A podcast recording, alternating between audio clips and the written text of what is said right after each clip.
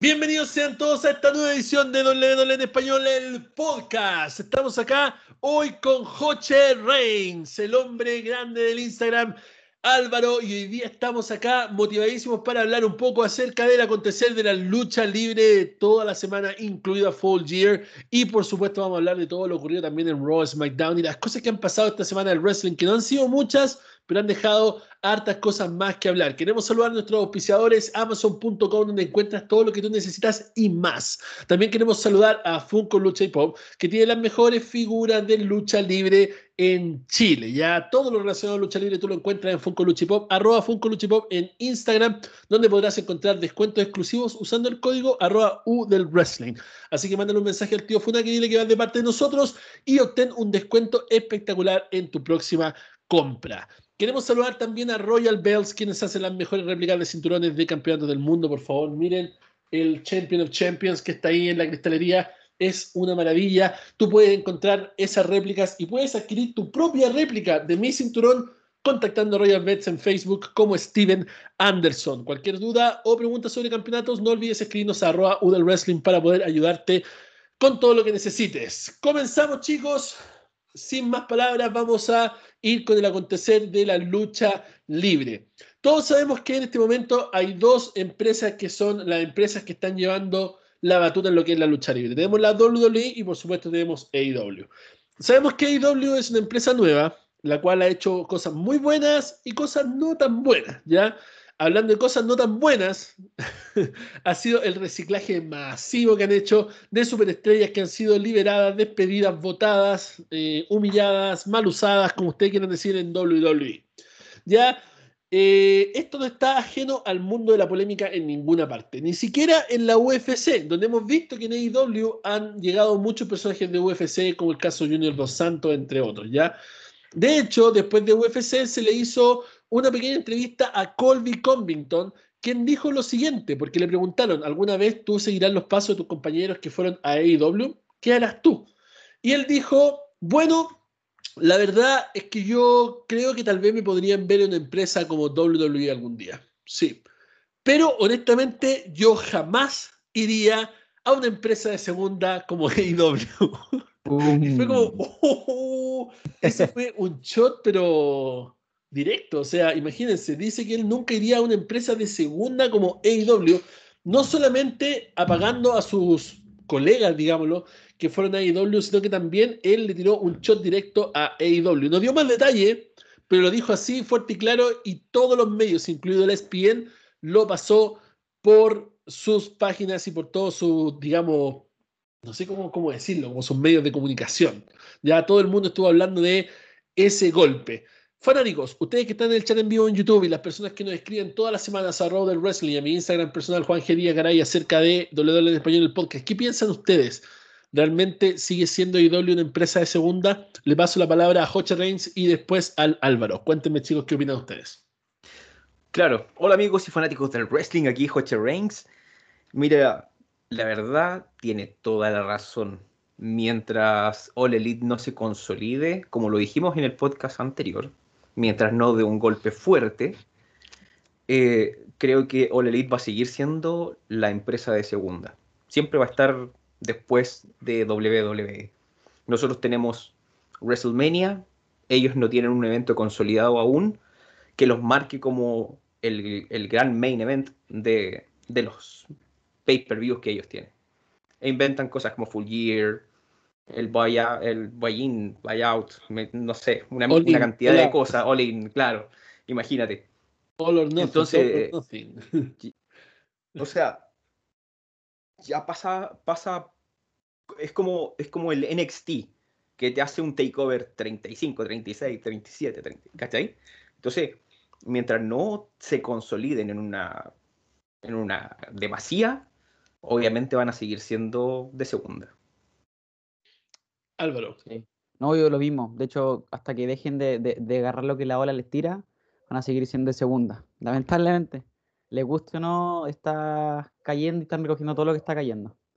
Claro, si llevan el buen talento, perfecto, pero ¿qué está pasando? Que siguen con una horda de luchadores que están en la misma situación que estaban antes en la otra empresa, en este caso eh, WWE, y eh, buscan el, futuro mejor, pero lamentablemente siguen estancados en lo mismo porque siguen eh, en el mismo juego. No, no varía, no, no, no cambia el, sistema de, empresa. Y menos con más de 80, 70, 90, 200 luchadores que están ahí en, la fila esperando su oportunidad para brillar o agarrar 5 segundos de, de televisión en vivo. Así que sí, son de segunda todavía. Sí, de hecho, mira, vamos a hablar un poco más acerca de eso cuando demos los resultados de Full Year. Eh, hay varias cosas interesantes que debemos comentar acerca de eso, pero sí, yo siento que aún le falta a IW dar un pequeño saltito. Creo que igual se está logrando en cierta manera, ojo, con ciertos talentos están logrando llegar a un nivel más alto pero falta mucho trabajo que hacer, ¿ya? Íbamos a hablar algo que dijo Ryback esta semana, pero no me interesa Ryback, no quiero perder tiempo el podcast en Ryback. Así que pasamos directamente a Liz Morgan, quien es la retadora número uno al campeonato de Charlotte Flair, ¿ya? O sea, perdón, de Becky Lynch, porque de verdad que intercambiaron cinturón y se agarraron a pelear. ¿Qué, esta porquería que, que está pasando entre Charlotte Flair y Becky Lynch? También vamos a hablar de eso, pero ahora ya sabemos ya, Becky Lynch es campeona de Raw, el cinturón que le entregó a Asuka por el maletín y que nunca perdió y que bla, ok. Liv Morgan finalmente logra la victoria y se corona como la retadora número uno para el campeonato de la WWE. La pregunta es la siguiente, ¿realmente Liv Morgan está preparada para derrotar a Becky Lynch y ser campeona de Raw? Honestamente, yo siento que no. Yo siento que esto no va a pasar. Yo siento que eh, va a pasar lo mismo que pasó en Full Gear con eh, Tainara Conti y Britt Baker, ¿ya? La lucha, bueno, vamos a hablar después de Full Gear, pero es que Full Gear estuvo bien bueno, ¿sí? ¿para qué vamos a hablar con cosas? Sí. con ese, una cosa, una cosa, otra cosa, otra cosa, y Full Gear fue un tremendo evento, ¿ya? Eso no tenemos que discutirlo. Puede ser de primera, de segunda y doble, eso ya está al gusto del fanático, pero Full Gear fue espectacular. En cuanto a lo de Liv Morgan, yo creo que eh, va a ser una lucha muy buena, pero no tiene lo necesario para poder quitarle el cinturón a Becky Lynch. Becky Lynch eh, no es de mi agrado realmente, pero siento que al final su personaje es tan potente que se sobrepone a su básico nivel luchístico.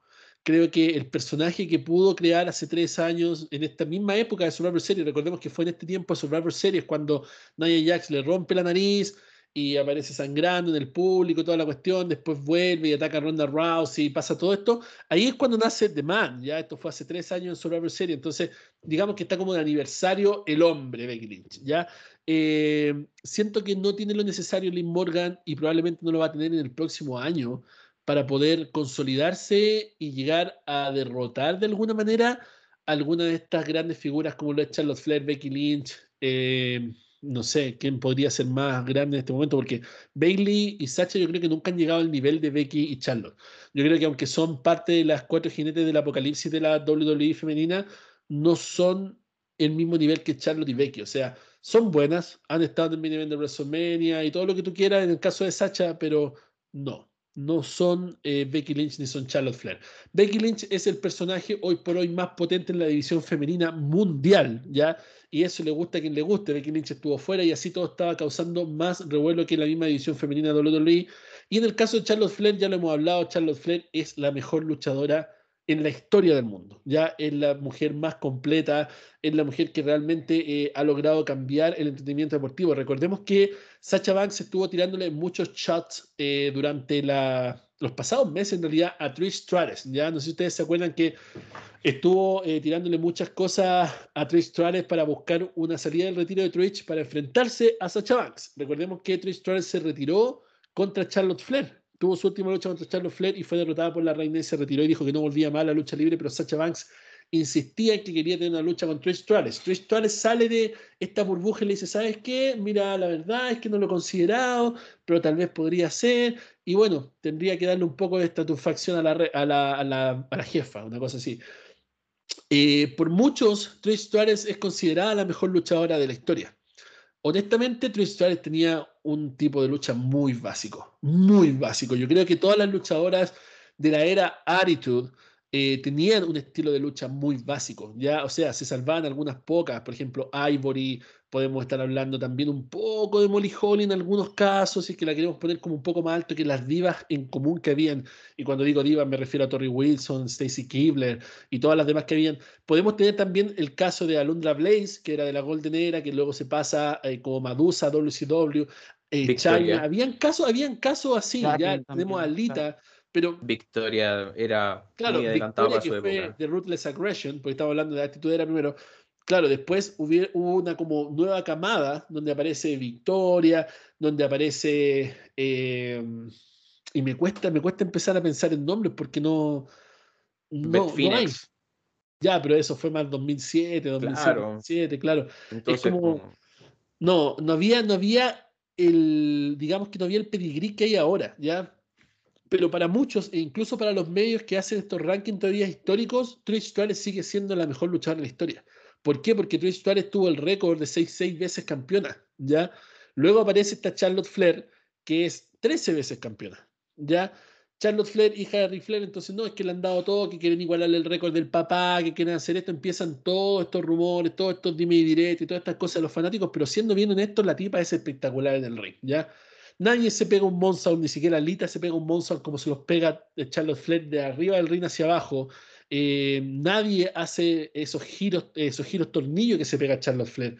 Nadie lo hacía antes ni nadie lo hace ahora. Eh, Charlotte Flair tiene una calidad luchística y cuenta historias con su cuerpo. Eso es lo que es muy difícil lograr. Es como contar tu historia con un movimiento, el poder generar impacto con cada una de las cosas que haces. Eso no lo logra mucha gente y Charlotte Flair lo logra fácilmente, sin contar su carisma, sin contar la vestimenta, que es algo muy importante, sin contar la belleza de Charlotte Flair y sin contar el micrófono, que es algo que muchas luchadoras aún no tienen, ¿ya? O sea, de hecho, la misma Sacha Banks, que es muy guapa y todo lo que tú quieras, yo siento que no tiene el micrófono que tiene Charlotte Flair o Becky Lynch. Ya carisma sí tiene, pero no tiene mucho. Si hablamos de Bailey, Bailey también es buena del ring, pero en vestimenta es ahí nomás, en lucha ahí nomás, en micrófono ahí nomás. Entonces al final del día tenemos que decir las cosas como son. Charlotte Flair es la mejor luchadora del momento. Becky Lynch es la mejor exponente en este momento completo. Estamos hablando completo, estamos hablando de lucha y todo. Junto, Becky Lynch es la más completa de Raw, ¿ya? Entonces creo que Liv Morgan está un poquito verde para poder ir a un reto contra Charlotte Flair, por lo menos, o sea, contra Becky Lynch. Por lo menos lo que yo pienso, no sé qué opinan los chicos acá, le vamos a dar la palabra a Joche y luego a Álvaro, pero siento que es muy pronto para Liv Morgan. Me gustaría ver la campeona algún día, pero no ahora. Siento que no es el momento. Claro, yo coincido. O sea, Liv Morgan ha estado tratando de construir un, gimmick, pero le ha, le ha fallado. O sea, eh, volvemos siempre a lo mismo. No hay un gimmick convincente en la división femenina para poder derrotar a Charlotte o a Becky. O sea, esas son las dos más grandes exponentes. Yo veo a, a Liv Morgan al menos que va a dar una buena lucha, porque ha estado dando buenas luchas. Eso no lo podemos negar pero eh, creo que no es el momento para que le quiten el campeonato. Pero sí, sí eh, espero ansioso un retorno de Alexa Bliss. Que creo que ahí sí hay un, exponente, un buen exponente en micrófono y en ring. O sea, personalmente, oye, yo tengo una cosa con Alexa Bliss, ¿ah? Yo Alexa Bliss, claro, en, en micrófono y en personaje, sí, sí, pero en el ring no me convence Alexa Bliss. De verdad no me convence. Yo la encuentro una de las mujeres más lindas del universo, pero no, en cuanto a, a- a- al ring, no me convence mucho, la verdad.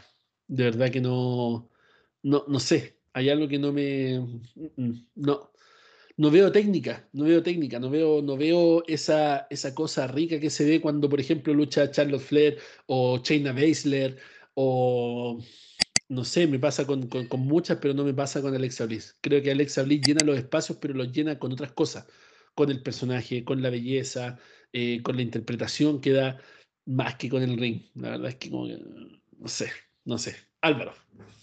Eh, sí, yo coincido con usted en el sentido de, que aún es muy pronto, pero me pasa algo curioso porque detesto como analizar la situación consi- con- considerando como el precedente de Liv Morgan hacia atrás. ¿Qué es lo más importante que ha antes? Su feudo con, Carmela, porque quién era más bonita, y después que Carmela tenía la máscara y Liv Morgan se la quitaba, ¿cachai? Era como... De hecho, yo por lo menos, y de hecho están en los capítulos anteriores del podcast, para el Money in the Bank, yo de verdad que puse todas mis fichas por Liv Morgan. Te juro que puse todas, todas mis fichas por Liv Morgan. Bueno, Nikki, Ni- Nikki H ganó, pero, pero iba por Liv Morgan. Yo creo que no es el momento para que tenga el título, pero sí lo tiene que tener en algún momento. Yo creo que Liv Morgan es de esta nueva generación, por decir así, aunque no hay una, una diferencia muy generacional, obviamente, pero te das cuenta que es un distinto tipo de producto, ¿cachai? Un diferente tipo de, de wrestling, de personaje, ¿cachai? Y que eh, siempre ha sido, entre comillas, subestimada y siempre ha sido como under, ¿cachai? El tema, el tema que, que- que creo yo que es importante es, el- es la storyline. Que ahora, ¿cómo la, la manejas con un personaje tan OP, ¿cachai? Que en este caso es Becky. ¿Cómo? ¿Cachai? Y yo creo que si no, no, no, no, no pillan esa fórmula, va a ser muy difícil que alguien de abajo esté al nivel de la campeona. O por último, que esté como dándole la pelea. Porque es muy difícil que la igualen en, en personaje, ¿cachai? En micrófono. Oye, pero no hablemos, no hablemos de, de personaje penca que dé la pelea al más grande después de lo que pasó el viernes de SmackDown. sí, no, no, no. Por es favor, que- no es que ahí entra la mercancía, pues, cualquier lamentable- cosa de- Lamentablemente, Liz Morgan no tiene, no, tiene, No, no no. tiene récord de, de venta en producto, así que lamentablemente se lo van a cagar siempre. Sí, Es, la- pero- pero bueno, ya vamos a tocar eso, ya vamos a tocar ese punto después. Doloroso. Pero no, pero no, no, no, yo creo que aún le falta. Me encantaría que, que, que de ahora en adelante, claro, pierda, pero que esa derrota marque un precedente, ¿cachai? Que no sea que llegue al otro row diciendo, vamos de nuevo, vamos, me sacaron la chucha, perdí, vamos de Oye, nuevo. ¿sabes lo que pasa? Mira, yo encuentro que mm, la WWE cometió un error al volver a unir a Liv Morgan con Ruby Riot. Eh, yo estaba, yo les conté, yo le he contado la historia, yo estuve en el último Raw antes del Thunderdome. Nadie sabía que iba a existir Thunderdome, nada de eso, o sea, antes del Performance Center. Nadie sabía que se iba a cambiar al Performance Center, un día para otro explotó y dijeron Performance Center. Yo estuve en el Raw anterior a eso. Y regresa eh, Riot. Yo estaba ahí cuando regresa Ruby Riot y toda la cuestión y, y oye, Lynn Morgan ya había cambiado la música, había cambiado la actitud, había cambiado el personaje y este traje que me encanta el traje de Lynn Morgan, por favor. Díganme si no les gusta a ustedes el traje que usa Lynn Morgan. Se ve guapísima. Como que le combina perfecto con, con su físico, con todo. Ya había cambiado todo, ya estaba como camino a construir algo y aparece Robbie Ryan. Y como que la traición y como que Lynn Morgan anda llorando por todos lados, que mi amiga, que mi amiga, y después se une de nuevo, el Rayo Squad fracasa de nuevo. Entonces, como te digo, creo que ese fue el error. Yo creo que el error fue tratar de darle una nueva oportunidad a Ruby Riot a costa de lo que estaba construyendo con Liv Morgan, sabiendo que el personaje ya no tenía vuelta, ya no tenía vuelta. Entonces creo que ese fue el error de la WWE y eso es lo que le ha costado ahora el poder volver a posicionar algo con Liv Morgan. Gracias a su físico, a su belleza física, Liv Morgan es querida por todos nosotros. Y esa es una cosa que hay que asumir como es, ¿ya? Porque así como las mujeres miran a Roman Reigns y a, y a, y a Drew McIntyre y todo esto, nosotros también miramos la lucha libre porque hay mujeres guapas, mujeres hermosas, y en este caso Liv Morgan es una de las más bellas de la WWE actualmente. Y eso siempre la va a posicionar en un nivel superior a las demás, siempre, porque va a ser un producto comercial y vendible para los ojos del fanático masculino. Claro.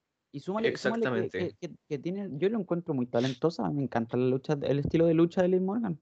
Me encanta, ¿no? La encuentro tosca, no la encuentro lenta, es ágil, eh, aprovecha su cuerpo, ¿cachai? Es rápida, eh, es ágil, como te digo. Y, y eso, bueno, más allá de lo que dijo Juan, le suma aún más, ¿cachai? Pero, pero no, no encajan los factores cuando, puta, te das cuenta que el, el, el Riot Squad fue pisoteado mil veces, que nunca ni siquiera le dieron los campeonatos, porque según yo no le dieron los campeonatos, ¿sí? En algún momento. no. Ni siquiera tuvieron los campeonatos. Desarmaron el equipo, las despidieron a todas. Incluso con Sarah Logan, que era, ay, no más, pero su personaje vikingo le daba el, el toque al, al- al escuadrón. Entonces, yo creo que es muy difícil eh, cambiar la historia de un momento a otro, siendo que sigues haciendo las malas, tomando malas decisiones. ¿Cachai? Claro, Claro. no, siento que, que no le faltó, es que le faltó, compadre, le faltó construcción del personaje. Tú puedes hacer que un underdog gane un cinturón, sí, pero con meses de trabajo, no con una semana de trabajo y diga, oh, número uno retador al título, en dos semanas más después de Survivor Series se enfrenta a la campeona. No, no, es muy encima. Es muy encima. Son trabajos de meses, como pasó con Daniel Bryan camino a WrestleMania. Exactamente. Tienes que trabajarlo por meses, por meses, por meses, para darle credibilidad al personaje, para que digas tú que realmente él va a poder y empezar a soñar con él siendo Y construir campeón. una historia fuerte. Exacto. Construir una historia muy, muy fuerte para que Claro, también Que- que te se vea que el underdog está tomando fuerza. Claro, o sea, ¿cachai? En- Entonces, claro, está la parte vendible, como dice Juan, eh, que claro, Ruby Riot tiene el rostro que es vendible para los hombres. Y eso Vince McMahon lo toma en cuenta. O sea, tenemos mujer bonita, pongámosla en carteleras. ¿Por qué? Porque las personas que no ven WWE dicen, oh, ¿quién es esta mujer? ¿De dónde es? Ah, aparece en WWE. Veamos, ¿dónde, cuándo, cuándo la podemos ver? Y ya tienes un enganche, lo mismo como, como dice Juan. Roman Reigns, para las mujeres, las mujeres que no ven wrestling, dicen, oh, ¿quién es ese gallo? Busquémoslo y, vamos enganchando gente. Pero necesitan tener una, a, a, una Liv Morgan como underdog, pero construir una fuerte historia alrededor de ella para poder llevarla por un título. Yo creo, yo creo que ahora, por ejemplo, tienen la oportunidad en el Royal Rumble, porque tienen la oportunidad de construir ahora esta derrota, pero que tiene que ser una derrota humillante por parte de Becky Lynch, donde la, la pisotee, la deje en el suelo, la deje básicamente llorando, destrozada y se pierda Liv Morgan unas dos semanas y después, no sé, se haga un corte de pelo, eh, no sé, se haga alguna cuestión y vuelva con todo. Claro, vuelva con todo, compadre, con la actitud, con la fuerza y que no, y que, y que cambie, cambie la actitud, sobre todo la actitud. Y que entre al, Royal Rumble, compadre, y se la juegue toda y gane el Royal Rumble. ¿Por qué no? Si esa es la cosa. Eso es lo que yo he estado tratando de explicar desde que empezamos con el proyecto. O sea, el Royal Rumble y el Money in the Bank son instancias para crear nuevas estrellas son instancias para consolidar personajes, son instancias para volver a refrescar los storylines, para volver a inventar historias, para volver a subir tipos al podio. Esa es la razón del Royal Rumble y del Money in the Bank. Lamentablemente lo han estado perdiendo por años han estado desaprovechando esta oportunidad dándole el money in the bank a cualquier pelafustán que no lo merece, que no lo necesita, con quien no se van a esforzar en construir algo. El fiasco más grande que hemos visto en los últimos años fue Otis, pero entre, entre tantas cosas más hemos visto a Brock Lesnar Money in the Bank, hemos visto eh, a Nicky H eh, Money in the Bank, hemos visto un montón de cosas que de verdad no tienen ningún sentido. Entonces, este es el momento de que si van a hacer una Lynn Morgan real, necesitan crear una Liv Morgan camino a Royal Rumble que vaya a WrestleMania y que ella pueda cumplir con su momento y con el destino que tiene preparado para ser campeona. ¿Cómo fue el trabajo de Mandy Rose, por ejemplo? Que la trabajaron, la trabajaron, la trabajaron, le cortaron el pelo primero, trataron de hacer cosas, no funcionó, después dijeron, ¿saben qué, compadre? 2.0 NXT, llevemos a Mandy Rose para allá con esta otra mina y le ganó el cinturón a Raquel González con un nuevo color de cabello, un nuevo personaje, un nuevo atuendo, compadre. Yo el otro día miraba la comparación de Mandy Rose desde que estaba en un lado hasta que se pasó al otro lado. Y, a mí, yo siempre he sido un fanático, pero a morir de Mandy Rose. Yo amo Mandy Rose, es, mi amor platónico de la vida, man. Mandy Rose es la mujer más hermosa del universo para mí, ¿cachai? Aparte de la polola de Ross Van Damme, no la esposa, la polola. Eh, creo que de verdad eh, Mandy Rose es guapa, es una mujer fantástica. Su estilo luchístico es muy malo. Yo la comparo mucho con lo que es Trish Stratus, porque siento que es muy parecida. Siento que si hay una Trish Stratus moderna ahora, es Mandy Rose. Ya luchísticamente hablando, está bien baja, pero en su físico, en su carisma, e, en, lo que presta, visualmente hablando al producto, es como Trish Stratus. Es básicamente igual. Entonces, como te digo, para mí Mandy Rose está en otro level, pero tomó aproximadamente dos años construir esta Mandy Rose que vemos hoy día campeona de NXT. Lo mismo que pasa con Liv Morgan. Es que también tenéis que pensar que lo que pasen a NXT, NXT hace un cambio total. O sea, tienes mentes creativas ahí como Shawn Michaels y Triple H que están haciendo un trabajo arduo día a día para construir personajes. O sea, pescan cualquier pelagato y te lo transforman en una estrella, ¿cachai? Sácate la cabeza que, hay lo mismo que, el, que no, ¿cómo se llama esto? No es lo mismo que pasa en Roy en SmackDown, que, pucha, traes una, una superestrella Nover en NXT, lo subes al roster principal y ya lo perdiste. O sea, deja, deja los caminos de Triple H y, Shawn Michaels y, y, fue lo que pasó con Prince ahora. Imagínate, con, con Finn Balor. Claro. O sea, mira, como te digo, eh, lamentablemente falta, falta amor al negocio en el roster principal. Eso yo creo que, eso yo creo que es, es la definición total. Falta amor al negocio en el roster principal. Acá nos falta dinero, nos falta tiempo, nos falta talento, nos falta eh, recursos. No, aquí falta amor por el negocio. Los creativos, eh, Nick Khan, que el, el, CEO de la WWE, todos estos personajes son tipos que están ahí por el dinero. Les dicen, ¿sabes que te vamos a pagar tanto dinero y hace lo que tenéis que hacer y lo que tú sabías hacer y punto? Y no están ahí por la pasión, no están ahí por, por el sentimiento, no están ahí por el amor, no están ahí por, la, por, la, por el sonido del público, no están ahí por, por nada, no tienen sentimiento, no tienen fuerza para poder llevar realmente un programa a hacer algo de otro nivel. Y eso es lo que conversamos ese día. Acá solamente importa el dinero y no se dan cuenta que el hacer las cosas bien les traería más dinero. Simplemente están enfrascados en el pan para hoy y hambre para mañana y no se preocupan realmente de que el producto está cada día más malo y que no tienen vuelta atrás porque están yendo demasiado lejos con la misma mierda que no vende, que no vende. O sea, claro, vende el fanático gringo de turno que ve hoy día la tele, se compra una polera y después no ve más la lucha libre, pero no vende al fanático que está por 20 años siguiendo el producto, que está por 20 años... Eh, ahí mismo y que lamentablemente ellos saben que somos el fanático que aunque nos den mierda nos las vamos a comer igual y la vamos a seguir comprando. Ese es el punto. Pero es el momento de llegar a una retribución, a un cambio de mano, a una devuelta de mano al fanático. Y eso es lo que necesita hacer WWE antes que sea muy tarde. No estoy diciendo que vaya a morir, no estoy diciendo que la empresa vaya a cerrar, no estoy diciendo que AEW vaya a ganar una guerra que aún no existe y que Tony Khan se inventa toda la semana, pero sí estoy diciendo que va a llegar un momento en el cual va a ser muy tarde para WWE y no se van a dar cuenta cuando pase. Ese es el problema. Seguimos con Raw.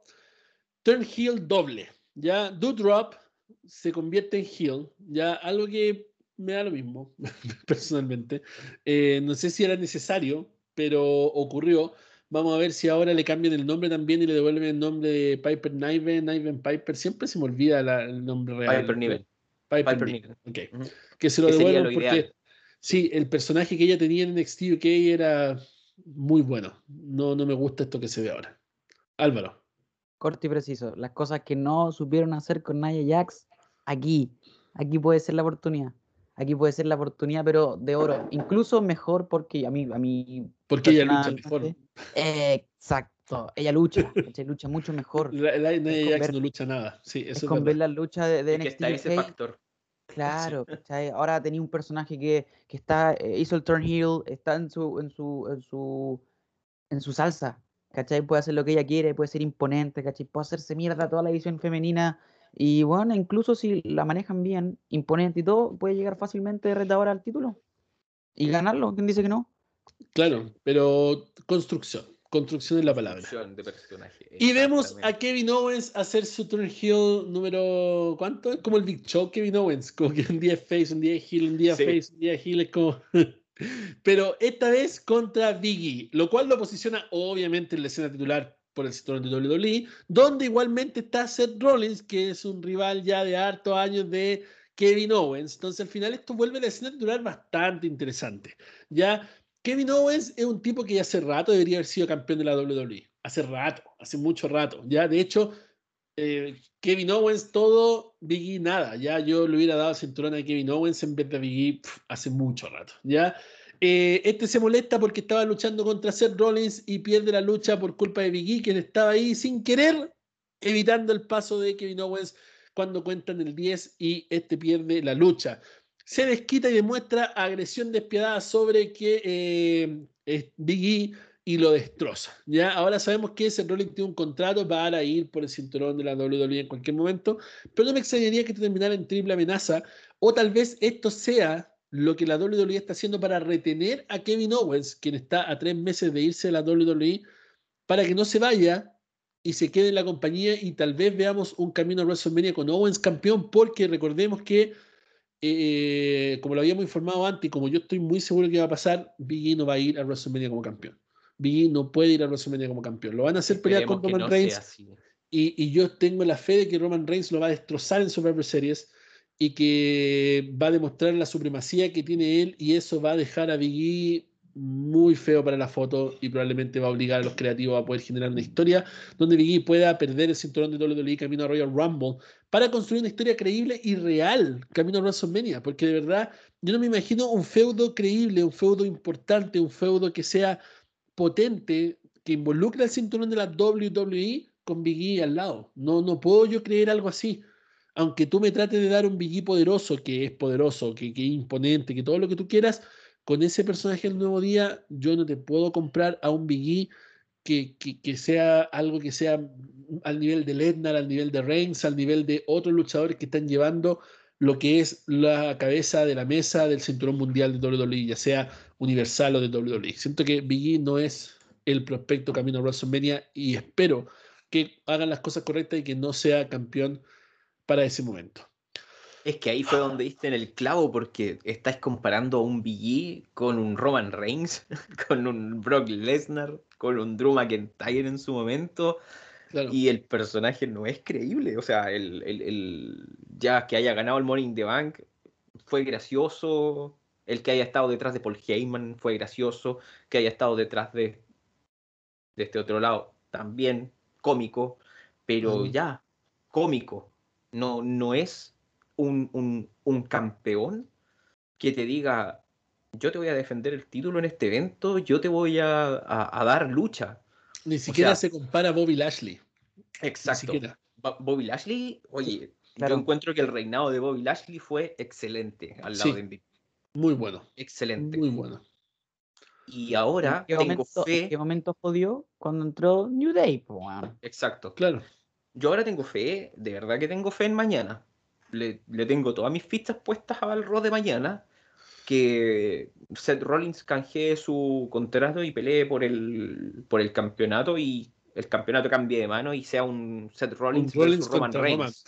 Sería hermoso. Ese sería, pero ese sería un mundo perfecto. Sí. Sería un mundo perfecto. Mira, yo no sé, bueno, no sé si, si, están, la gente que nos está escuchando está muy conectada con lo que era el podcast, pero cuando eh, Seth Rollins estaba en SmackDown, estaba también eh, Roman Reigns, hubo un momento en el cual estos se vieron cara a cara en un programa. Y estaba ahí como la cosa diciendo como, ¿sabes qué? Mira, esto va a pasar y puede pasar y va a ser muy bueno. Pero todos sabíamos que esa era como una, una carta bajo la manga para momentos de desesperación, porque todos queremos ver Roman y Rollins, siempre, siempre. Ya esas son luchas que, que siempre la vamos a querer ver. Es como ver un Randy Orton y un John Cena, siempre, siempre va a ser bueno para los negocios. La cosa que yo decía, mira compadre, tenemos un Seth Rollins que le acaba de sacar un ojo a Rey Misterio, a Alistair Black, que venía con esta cosa del Mesías y que tenía la visión y todo el tema, y estaban construyendo este Bloodline, que ahora ya sabemos que es Bloodline, pero en su momento no, tenía nombre, no tenía nada, y le faltaba algo al Bloodline.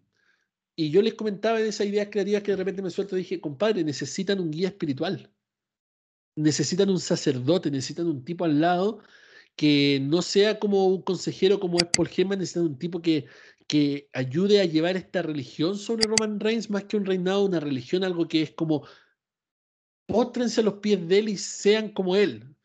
La visión de ver esto supremo, generalizado a un nivel más grande, era tener a un Seth Rollins con Roman Reigns y conquistar los cinturones de toda la marca. O sea, Seth Rollins campeón intercontinental, lo uso campeón en pareja, Roman Reigns campeón universal, y ellos dominar SmackDown por una cierta cantidad de meses para luego terminar en un feudo entre el consejero religioso, quien se daba cuenta de lo equivocado que estuvo después de un camino tan largo que recorrer, abría sus ojos y se daba cuenta que estaba eh, envuelto en una mentira, en algo terrible, y, decidía despertar a este jefe tribal que también estaba metido en este personaje que no debía estar y todo el tema, y eso se le volvía en contra de él y desencadenaba una lucha en WrestleMania entre Seth Rollins y Roman Reigns por el cinturón universal, donde el Seth Rollins era un top face nuevamente contra un Roman Reigns top heel que podría haber sido espectacular, que se podría haber construido durante todo este año para trabajarlo para WrestleMania el próximo año si la roca no estaba disponible. Entonces, habían tantas cosas que hacer, tantas cosas que hacer, y era tan fácil, compadre, era tan fácil, era tan fácil como cambiar una cosita por aquí, una cosita por allá, aquí allá, listo, pasó.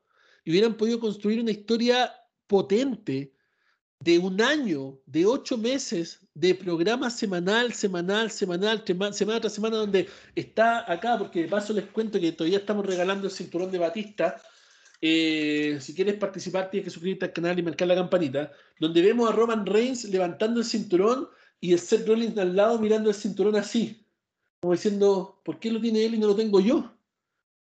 ¿Por qué lo tiene él y no lo tengo yo? ¿Por qué yo estoy acá? Y, y así empezar a despertarse y a darse cuenta de lo equivocado que estaba él con esa visión que quería que la gente conociera y estaba obligando a que la gente siguiera, ¿me entiendes? Había una historia espectacular que se podría haber creado ahí, pero obviamente estos simios que tienen trabajando en WWE no se les ocurre ni un carajo y, y- y ya estamos como estamos. Pero si pudieran salvar de alguna forma el main event de Survivor Series, tendría que Ahora ser Seth Rollins Rollins contra Roman Reigns. Eso sería un Sí. instant classic eh, Fight Forever. Oye, eh, y lo otro, que tienes un récord a favor de Rollins en enfrentamientos mano a mano. Entonces, Ah, Rollins lo eh, tiene de hijo. lo tiene de hijo, ¿cachai? A, a Roman Reigns. Esta sería la instancia donde Roman podría mostrar su poderío, decir, ya, compadre, ahora sí que no me gana nadie, ¿cachai? O sea, me, me has vencido todas estas veces, pero yo ahora vengo y te golpeo la mesa y soy yo el jefe tribal, soy yo el, el que manda aquí, El nuevo rey de WWE. el nuevo rey de WWE. Oye, es que, ¿viste qué imponente se veía con esa corona Es sobre la cabeza? Ah, Vamos a hablar de eso. Vamos a hablar de eso. Hablando del jefe tribal, Roman Reigns superó el reinado histórico de CM Punk. Ya esta semana, el día miércoles, creo que fue, pasó los 435 días de CM Punk y ahora solamente está por detrás de Brock Lesnar, quien fue 504 días campeón de la WWE, bueno, Universal. Eh, sigo pensando que el reinado de Punk fue más meritorio que el de Lesnar y que el de Roman Reigns. Ojo, porque primero que todo, el reinado de Punk fue del campeonato de WWE, que no hay comparación entre Universal y WWE. WWE Championship siempre va a ser lo más grande del negocio, siempre. Que lo tenga quien lo tenga, siempre va a ser el cinturón más grande por su historia. Entonces, sigue siendo el, el reinado de Punk mucho más meritorio que el de Lesnar y el de Reigns, sobre todo por la cantidad de defensa. Recordemos que CM Punk lo defendió como 180 veces y estos tipos lo han defendido, ¿cuánto? 20, 25. Eh, Ojo también que los- la, la defensa, última defensa de Pong fueron una mierda. el último año que estuvo defendiendo el cinturón, recordemos que era trampa, ta trampa, ta trampa, ta trampa, ta trampa. Era como. Eran, eran muy parecidas a las defensas de Roman Reigns con los usos interviniendo. E- Ese Con- fue el, con el Heyman- último con año. Heyman detrás. Claro, claro, con Paul Heyman, claro, era básicamente lo mismo. Eh, entonces, no sé, pero había que mencionar que ya había pasado el récord de 100 Pong, así que es uno más que se suma a la lista por sobre el mejor en el mundo. Noticias que los fanáticos por lo menos deben estar muy agradecidos de escuchar, es que al parecer eh, Bray Wyatt habría escuchado el consejo de Vince Russo. Sí, recordemos que semana anterior nosotros dijimos que Vince Russo había invitado a Bray Wyatt a que pudiera pensar en el cine y fuera allá y tratara de hacer cine de terror. Jason Baker, propietario del Colosseum Studios y artista de efectos especiales de maquillaje, reveló en entrevista con Alistair McGregor de Metro UK que Bray Wyatt estará comenzando a rodar una película a finales de noviembre. De la manera que con esto Bray Wyatt debutaría en Hollywood. ¿ya? Esperemos que sea una película buena. Esperemos que sea un proyecto bien hecho, bien ejecutado por un estudio decente, que no sea como estas entregas de Sino Evil, de y todas estas cosas que al final, yo encuentro que Sino Evil fue bastante buena, buena película, la uno por lo menos. Pero WWE Studios nunca pudo pegarle el, el golpe a las películas, nunca pudo hacer las cosas bien, pero si se- te están aliando con un buen estudio eh, que pueda generar esto como un impacto, Bray Wyatt podría ser una nueva estrella del terror en Hollywood, pero a niveles increíbles. Este tipo tiene una mente, una creatividad, pero fantástica. Yo empiezo a creer que sería mucho mejor eso a que fuera Impact. Wrestling o AEW. Sí, El nuevo Hitchcock. sí, no, este tipo tiene todo para poder ser eh, lo más grande en cuanto a la cara del miedo, ya sea en la lucha libre o en Hollywood. Imagínate Sí. que lo podrían comparar con, con un Jason Voorhees o con un Freddy Krueger, si que inventa un personaje tan... Claro. Si hace una serie de películas con ese personaje, tranquilamente podría empezar a aparecer en los juegos Mortal Kombat y miles de cosas más. De verdad, es bien interesante el punto. ¿ya? Volvemos a la teleserie de los despidos, ¿ya? Porque todos sabemos que hablamos de los despidos de la semana pasada y esto no se ha quedado así. Han seguido saliendo a la luz muchas otras cosas más y los destinos posibles de los despedidos, ¿ya? En este caso, por ejemplo, el Wrestling Observer reportó que Eva María estaba tomando una breve pausa con la WWE después de esa supuesta lesión que le hizo Shayna Baszler eh, para ir a grabar un compromiso con Hollywood Y la WWE aprovechó eso y la dejó en libertad. Dijo, ah, te fuiste a Hollywood, ándate mejor y no volváis más. Es, como, cuando te dicen en tu trabajo, ah, te vas a tomar vacaciones, pero si te las tomáis, quédate en la casita, no volváis. Una cosa así. Esto pasó con Eva Marí, lo cual no creo que ponga triste a los fanáticos del wrestling. ¿Alguno de ustedes en el chat en vivo está triste? La gente que nos escribe semana a semana en arroba del wrestling o a mi Instagram personal Juan G. Díaz Garay está triste por el despido de Eva Marí. Por favor, dígamelo, porque yo personalmente me da lo mismo. ¿Ya? Yo creo que a los chicos también le da exactamente lo mismo. No, increíble. Ah, seguimos con eh, la chica chilena Catalina, Catalina Cortés. Eh, pucha, lo ha pasado bastante mal después de su despido. Hemos visto varias cosas en, en, Twitter y todo el tema. Y el otro día a mí me llamó la atención porque, como les contaba, eh, mucha gente empezó a hablar de hacerle un gafaum y muchas cosas más y todo el tema. Y esta chica después subió así como pucha, hay una cosa triste que es volver a vivir en Chile, pero una cosa más triste es mi arriendo, eh, de haber roto mi, contrato de arrendatario. Eh, son 3 mil dólares, ¿ya? Eh, yo fui administrador de un complejo de departamentos por como dos años más o menos, antes de, de cambiarme al trabajo que tengo actualmente. Y cuando uno rompe su contrato de arrendamiento, uno tiene que pagar la renta y una renta adicional. ¿Qué quiere decir eso? Que ella tuvo que pagar la renta del mes que venía, que estaba viviendo ahora, de noviembre, más la renta adicional, son 1.500 dólares, por ende son 3.000 dólares para poder romper su contrato. Eso es legal en cualquier lugar acá en Estados Unidos. Todo el mundo tiene que hacerlo. Es algo que tienes que hacer, compadre. ¿Te quieres ir? Rompe tu contrato. ¿ya? Y para romperlo, estas son las cláusulas. Eh, mira, yo sé que es difícil, yo sé que es difícil lo que está pasando y todo el tema, pero ya yo creo que está yendo demasiado lejos con este tema. ¿Me entendí? Como, y, se lo puse. De hecho, ese Twitter ella lo borró, lo estuvimos conversando en el, en el chat privado de la Universidad del Wrestling. Eh, inmediatamente después de mi respuesta, ella borró ese Twitter porque yo le puse, mira, ¿sabes qué? Le puse, eh, estoy muy orgulloso de donde tú llegaste porque nadie más lo ha hecho y te admiro mucho por eso. Eh, pero siento que estos tweets que estás escribiendo están dando lástima están pidiendo plata de forma indiscreta a otras personas. Y siento que tú eres más que eso. Y de hecho, habiendo estado en WWE por tanto tiempo, al menos debería haber ahorrado un poco para estos momentos difíciles. Son las reglas del juego para cada uno de los que están acá. Y lamentamos lo que te pasó y esperamos que tu futuro siga tan brillante como sabemos que va a ser, porque obviamente es muy joven y le tengo mucha fe. Yo creo que esa chica tal vez pueda volver a WWE eh, con el tiempo. Entonces, eso, le puse éxitos, te quiere mucho, y yo creo que le dio vergüenza y lo borró. yo creo que le dio vergüenza lo que le puse y lo borró. Eh, después, obviamente, estuvimos haciendo nuestras averiguaciones y logramos saber la cifra supuesta de cuánto esta chica ganaba en WWE. Supuestamente eran 40 mil dólares al año.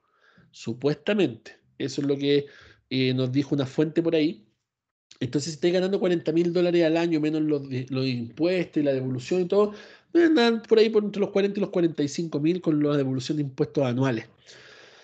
Eh, si estáis pagando 1.500 dólares de renta, son aproximadamente 18 mil dólares al año, de los cuales te quedan 22 mil dólares. Ya obviamente tienes que pagar seguros, tienes que pagar miles de cosas, pero da para ahorrar, da para ahorrar. Yo, te lo, yo viviendo acá te lo digo, da para ahorrar, sobre todo en Orlando que es más barato que donde vivo yo al menos.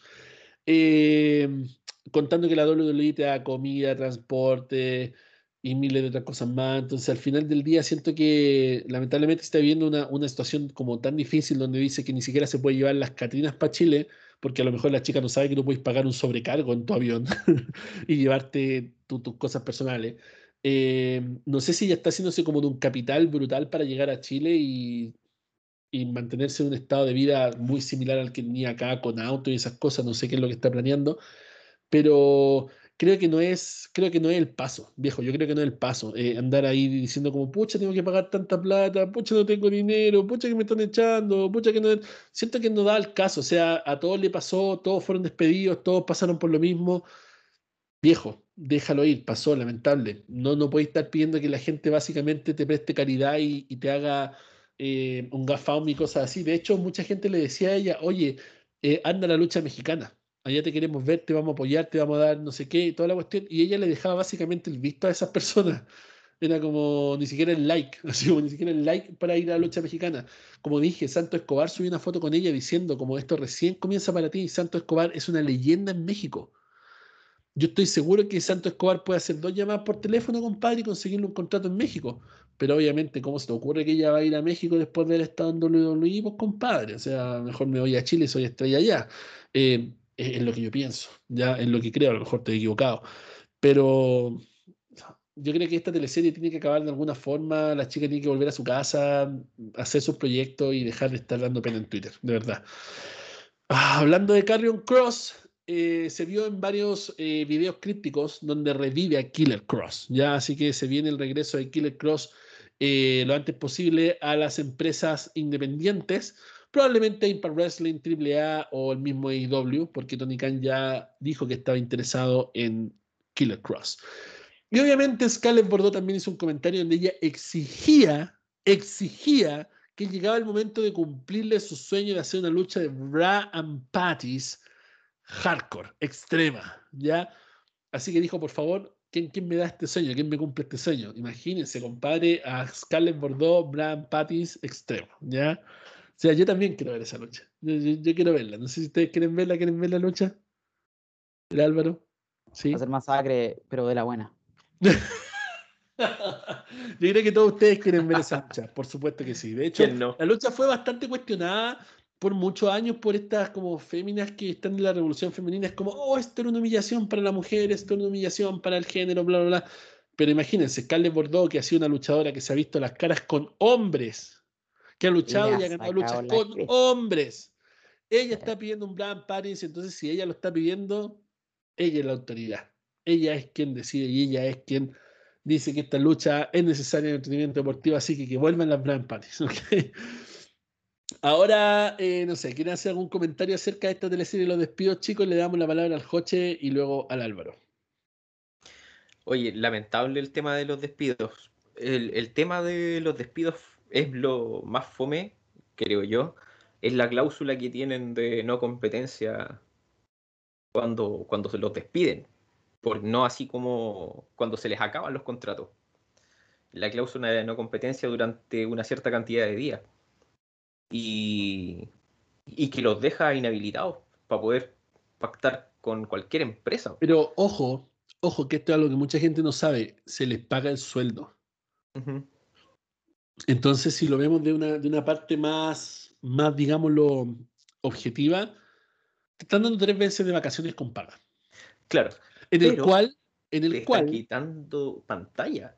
Es que, no, porque por ejemplo, en el caso, el caso de Katrina Cortés, que le están dando un mes de vacaciones con paga, honestamente, ¿quién la conoce, compadre? Apareció con Sin Cara dos veces y después fue el público de NXT por un, mes por un año y medio. Entonces, créeme que a nadie la conoce. A nadie le da, a todo el mundo da lo mismo, no le está quitando nada. En el caso de Kid Lee, Kid Lee estaba medio enfermo. Eh, claro, es grande Kirlito lo que tú queráis, pero le estáis dando tres meses para recuperarse y para cerrar buenos tratos. Entonces, ese es el punto. Se le está dando tres meses libre, donde no puede hacer nada, pero, no lo amarra a no agendar cosas después de los tres meses. O sea, yo tengo tres meses para buscar el lugar donde quiero ir, donde quiero ganar dinero, donde quiero marcar diferencia. Entonces, no es tan malo. O sea, Veámoslo fríamente. Tenéis tres meses para negociar tu contrato con cualquiera de las tres empresas más grandes que quieras. Y tienes tres meses para reinventarte. O sea, para cambiar tu personaje y llegar de otra forma. O sea, eh, en el sentido, lo malo, lo que te digo yo, o sea, pierdes pantalla, que es una. Y en cuanto a Katrina Cortés, yo creo que hay muchos luchadores que estuvieron mucho peor que ella. Que, pucha, también vendieron ropa, vendieron sus botas, eh, trabajaron hasta en comida rápida, juntando plata para poder luchar de nuevo. Y hoy en día están triunfando en la escena del wrestling. O sea, yo creo que ella no debería echarse a morir tan rápido. Tan, es que, es que lo que pasa, lo que yo siento, es lo que conversábamos ese día en el podcast anterior, compadre. Yo creo que la chica la chica está tratando de, llamar la atención a ver si alguien la agarra, así como AEW, Impact Wrestling, no sé, como si la agarran para que se quede, ¿cachai? Yo creo que eso es lo que está tratando de hacer. está tratando de que los fanáticos presionen, porque si tú te ves los tweets que ella hace, eh, la gente etiqueta a Tony Khan, etiqueta a Scott de Amores, como están tratando de hacer, está tratando de hacer eso, ¿cachai? Está tratando de, de hacer esto y, siento que no está bien. Y o sea, obviamente eh, nosotros no conocemos su background eh, médico y las cosas que han pasado en, el, en, su, ¿cómo se llama? En su estadía acá, en su estado de salud, no sabemos si tenía alguna enfermedad, alguna cosa que le haya hecho cambiar su físico, pero de hecho uno de los miembros del staff, el Gokucho, nos mandaba unas fotos de, de ella y de su cambio físico. ¿Te acuerdas que comentamos que, que realmente eh, se hablaba de que tal vez ella podía eh, haber sido despedida por los estándares de belleza de WWE?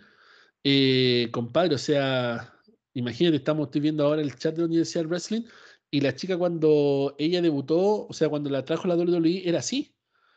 Y estaba delgadita, guapísima, bella, guapísima, hasta el día de hoy. Eh, estaba bien, bien, bien preparada para lo que, para lo que fuera. Y luego estaba así, ¿ya? le pasó como algo de Cassius Ono, como lo mismo de Cassius Ono. Ahora sabemos que Cassius Ono tuvo un problema de tiroides, un problema de, medio complicado que le afectó su salud. Entonces, a lo mejor ella está pasando por lo mismo, a lo mejor e, ella tiene un problema de salud real, no lo sabemos, no, no lo ha comentado, pero em, yo creo que, mira, cuando tú tienes la oportunidad que nadie más tiene, la oportunidad de tu vida, compadre, te dicen, ¿sabes qué, viejo? Estaba hablando en este momento con William Regal, y es como, ah, me estás jodiendo, weón, chao. Hola, soy William Regal. Te estoy llamando porque quedaste seleccionada para venir a WWE.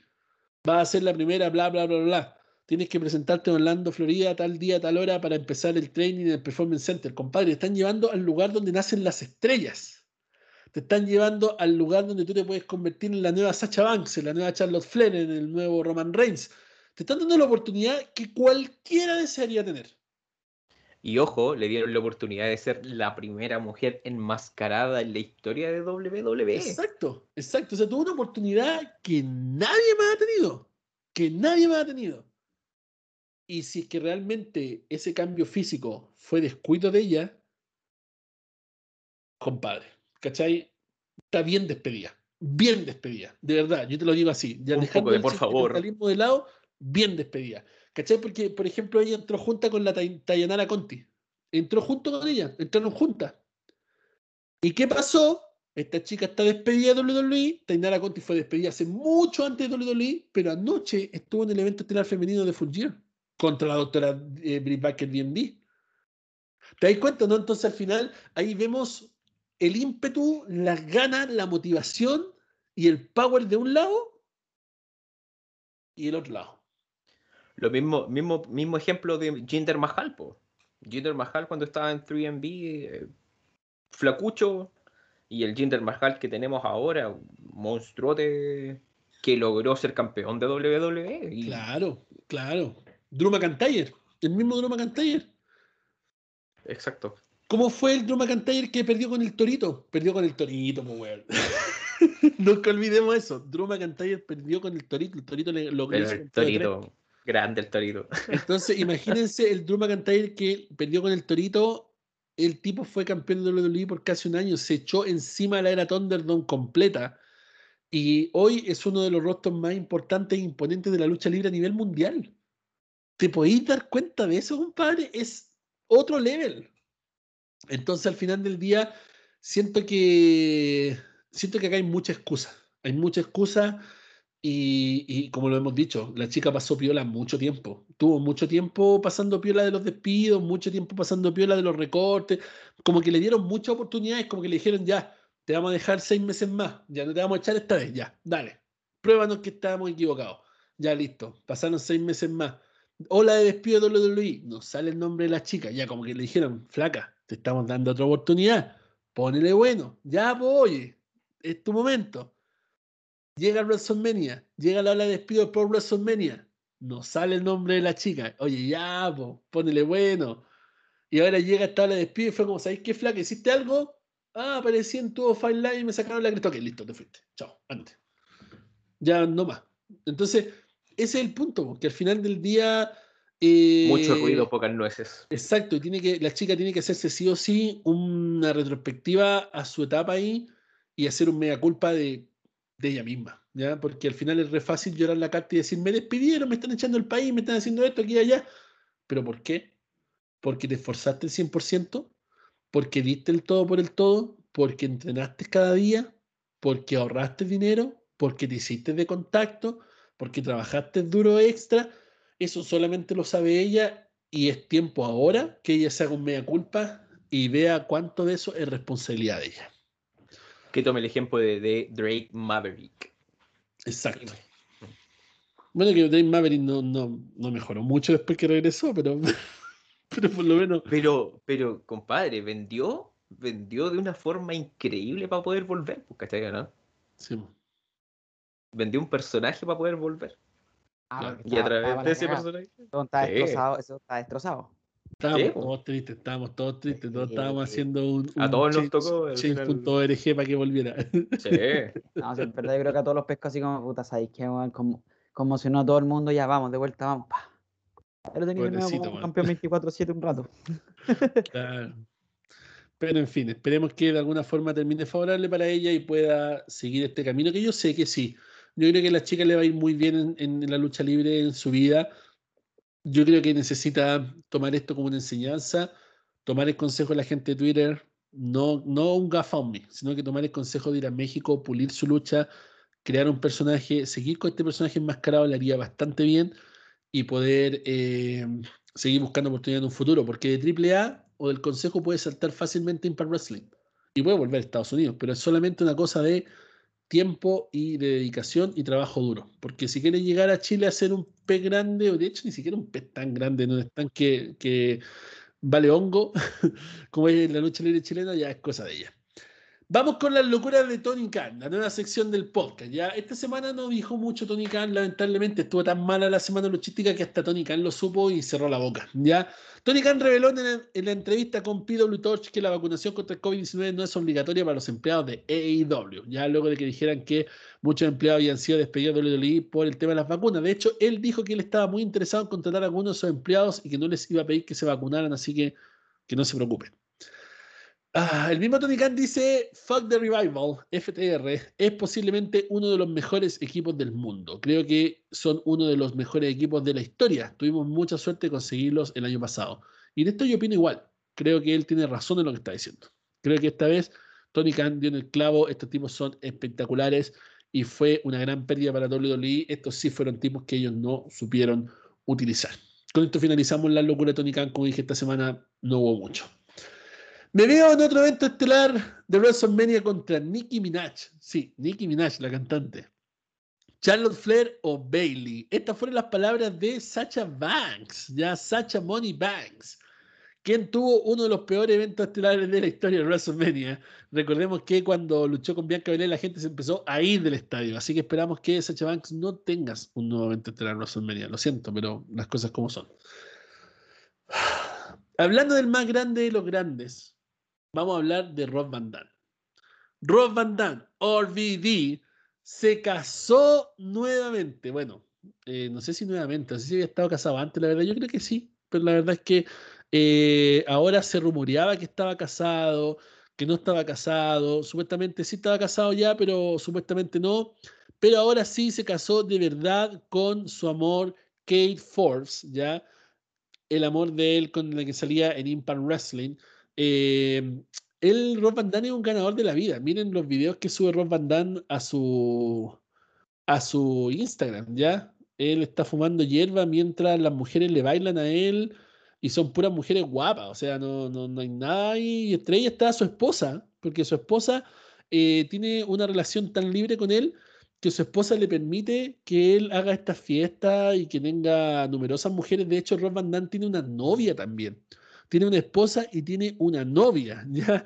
Eh, y la esposa y la novia son súper amigas. De hecho, ellas suben fotos juntas y toda la cuestión. Y de hecho, el fondo del teléfono de Rob Van Dam es este. Para los que no saben, este es el fondo del celular de Rob Van Dam donde está su esposa y su novia. Para mí personalmente la novia de él me encanta, me gusta mucho. Siento que es una mujer bellísima. Ya tiene como una onda de Marilyn ¿Te parece, Monroe. Ella no, loco. La esposa, la novia de Rob. Van Dam. Yo, yo la sigo a ella en Instagram. Yo no sigo a Kate Forbes en Instagram. Yo sigo a la novia de Rob Van Dam. Mírenla, por favor, los que están viendo en video. Ella es hermosa, es una diosa, ¿ya? Esa es la novia de Rob Van Dam, para que todos ustedes sepan. Entonces, Rob Van Dam tiene esposa y novia, ¿ya? ¿A quién no le gustaría ser como Rob Van Dam? Miren la novia que tiene y la esposa más encima lo deja tener novia y no, No, no le da ni un color, ¿ya? Yo, también quiero ser como Rob Van Damme. Todos queremos ser Rob Van Damme. Así que felicitamos al Whole Fucking Show por su matrimonio, el cual fue en Las Vegas, Nevada, donde a él le gusta estar mucho y disfrutar. Y las, la maestra de ceremonia fue nada más y nada menos que Candice Michelle, la ex diva de WWE, que fue campeona de WWE y que protagonizó algunas cintas triple X también en su momento. Así que está como todo ligado a este mundo. Rob Van Damme está como, como metido a este mundo así como medio de Las Vegas, digámoslo de alguna manera. ¿ya? Es el Hugh Hefner de, del wrestling. Sí, sí. Rob Van Damme es un grande. De hecho, estuvo hasta John Cena en, en su fiesta. Andó una foto ahí dando vuelta de Kate Forbes con John Cena. Así que de verdad me parece muy bien por Rob Van Damme. Le deseamos lo mejor al arte marcialista por excelencia en su nuevo paso de matrimonio y ojalá que la fiesta nunca acabe para él. El Undertaker hizo una declaración en el Dallas Morning News donde dijo que a él le hubiera gustado que Roman Reigns hubiera sido el luchador que acabara con la racha en vez de Brock Lesnar. Uh, el Deadman dijo que finalmente Brock Lesnar no necesitaba eso para su carrera y todos sabemos que no necesitaba eso para su carrera, pero también siento que Roman Reigns tampoco lo necesitaba para su carrera. Siento que nadie necesitaba la racha del Undertaker para su carrera. O sea, ok, no me malinterpreten. Cualquier luchador podría haber terminado en la racha del Undertaker y hubiera sido un push brutal para su carrera. Por supuesto que sí, ya histórico. Pero esa racha era algo que no debía terminar.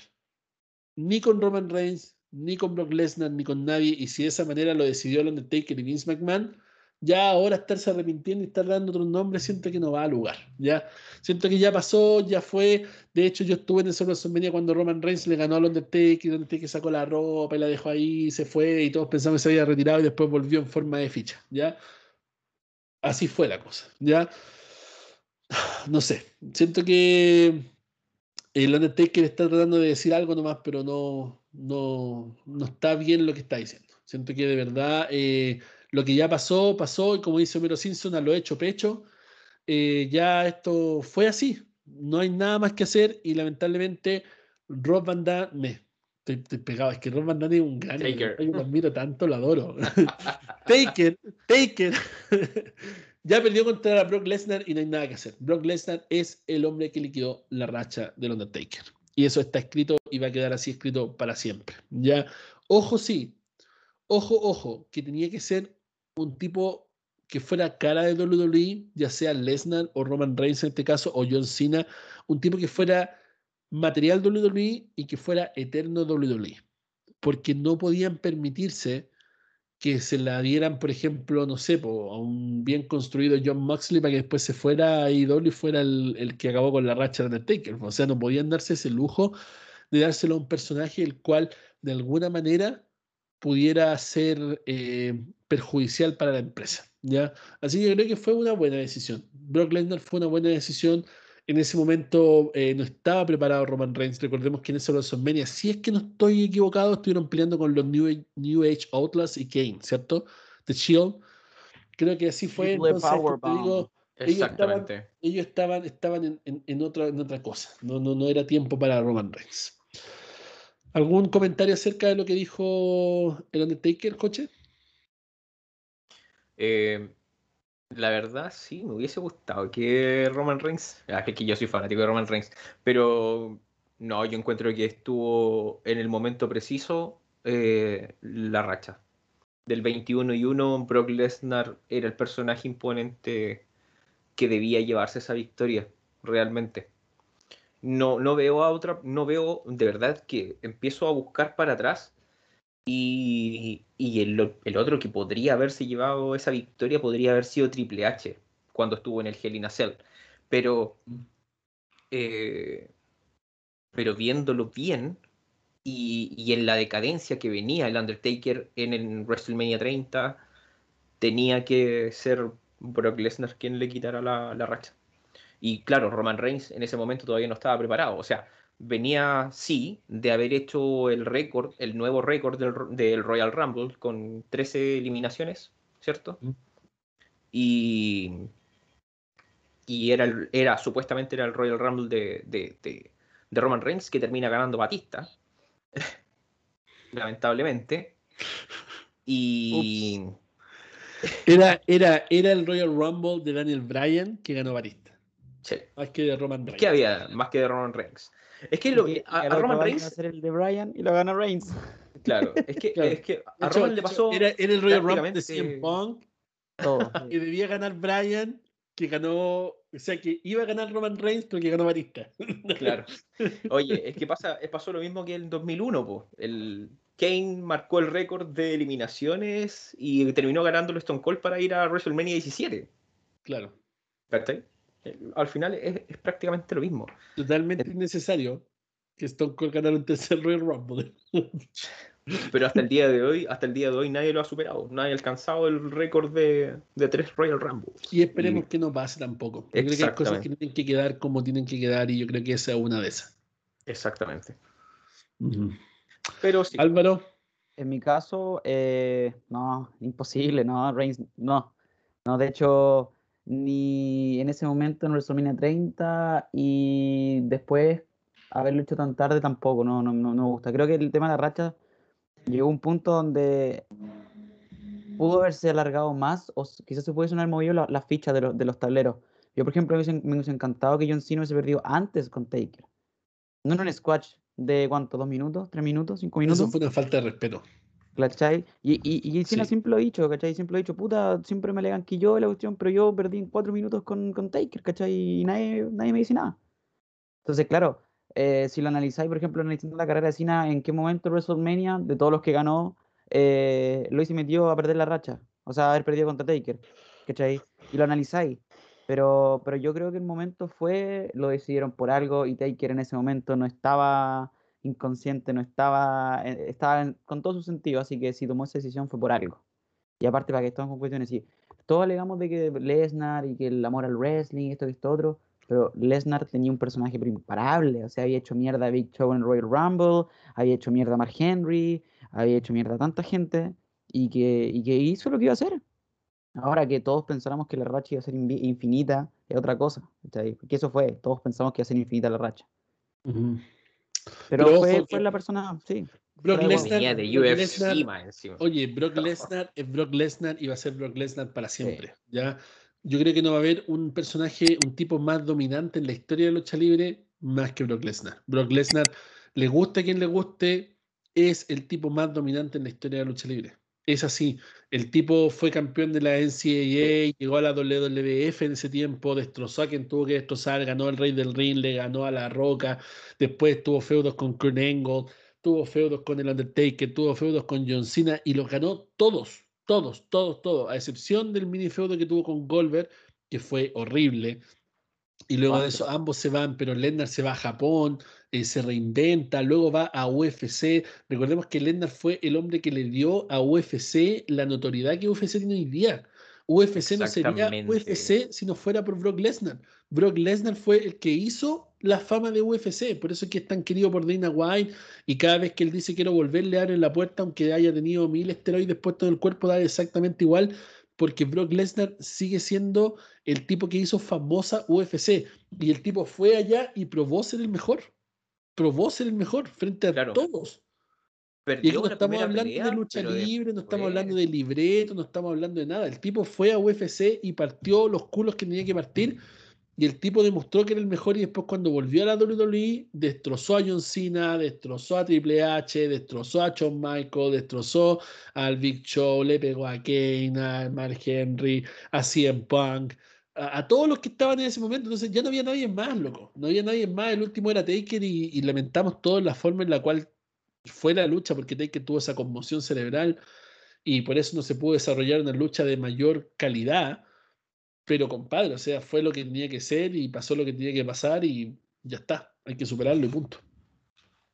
Y Lesnar tiene un récord no menor que de cuatro defensas titulares concretas. O sea, defendió cuatro veces el campeón peso pesado de UFC. Imagínate. Que se lo quitó a Randy Couture. Imagínate.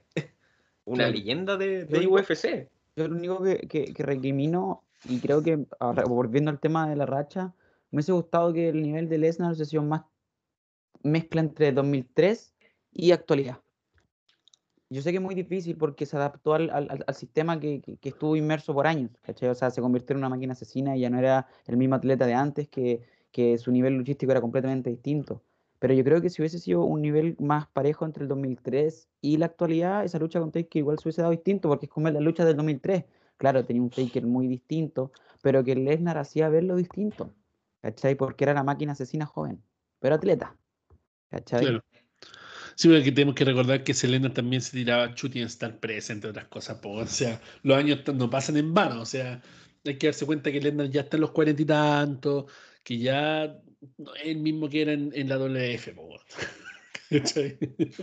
El único, el único que se hizo un Shooting Star Press cayó de cabeza y salió sin decir pío. claro, y con el cinturón de la WWE en WrestleMania. Exactamente. Un grande Brock Lesnar para siempre. SmackDown. Este viernes que pasó fue SmackDown. ¿Ya? Para muchos, el peor SmackDown de la historia. Para muchos estuvo regulé, que alguno estuvo aquí, estuvo allá.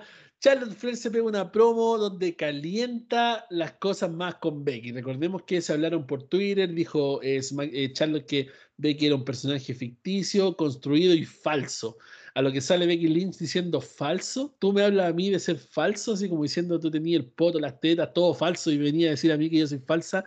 No sé, compadre. Aquí quedó la grande, se siguieron peleando, salieron declaraciones de Becky Lynch donde dijo que ellas ya no eran amigas, que ya no se hablaban, que no había nada. Álvaro, ¿qué pasa? No, yo aquí yo estoy eno- enojado. Este, este segmento, esta parte del segmento me está enojado todo el rato, pero quiero plantear la pregunta aquí a usted y a las personas que nos están viendo en este momento en, en- en directo. ¿Qué esperan ustedes para Survivor Series? ¿Por qué? Porque poniéndole la base, Becky las palabras que dijo fueron cuáticas, o sea, más allá de la weá que es falsa, que está toda Botox, Tetox, Botox, todo perfecto. El tema aquí, creo yo que es importante, es de que Becky dijo que la confianza ya no estaba, ¿cachai? De que ya ellas no estaban conectadas como para poder dar un buen espectáculo, ¿cachai? Más allá de lo que dijo de que en el camarín de repente se necesita una, una heroína, ¿cachai? Y eso te dio a entender que, obviamente todos detestan a Charlotte en el, en el camarín, ¿cachai? Y eso, y eso ya se había sabido, ya se había dicho, ¿cachai? El tema es que, que- ¿qué esperan ustedes para Survivor Series? Yo por lo menos no sé qué esperar porque si no va a haber una confianza dentro del- del- del- de la lucha, no va a haber esa química que había antes. ¿Qué esperáis? ¿Cachai? Que sea weón, una weá tipo Nia Jax contra Charlotte, donde se pescan a charchazos, ¿cachai? ¿Qué? No sé, yo espero un JBL versus Eddie Guerrero. Uh, Mira, mira, yo Si espero, tanta yo espero, yo espero un Matt Hardy contra Edge.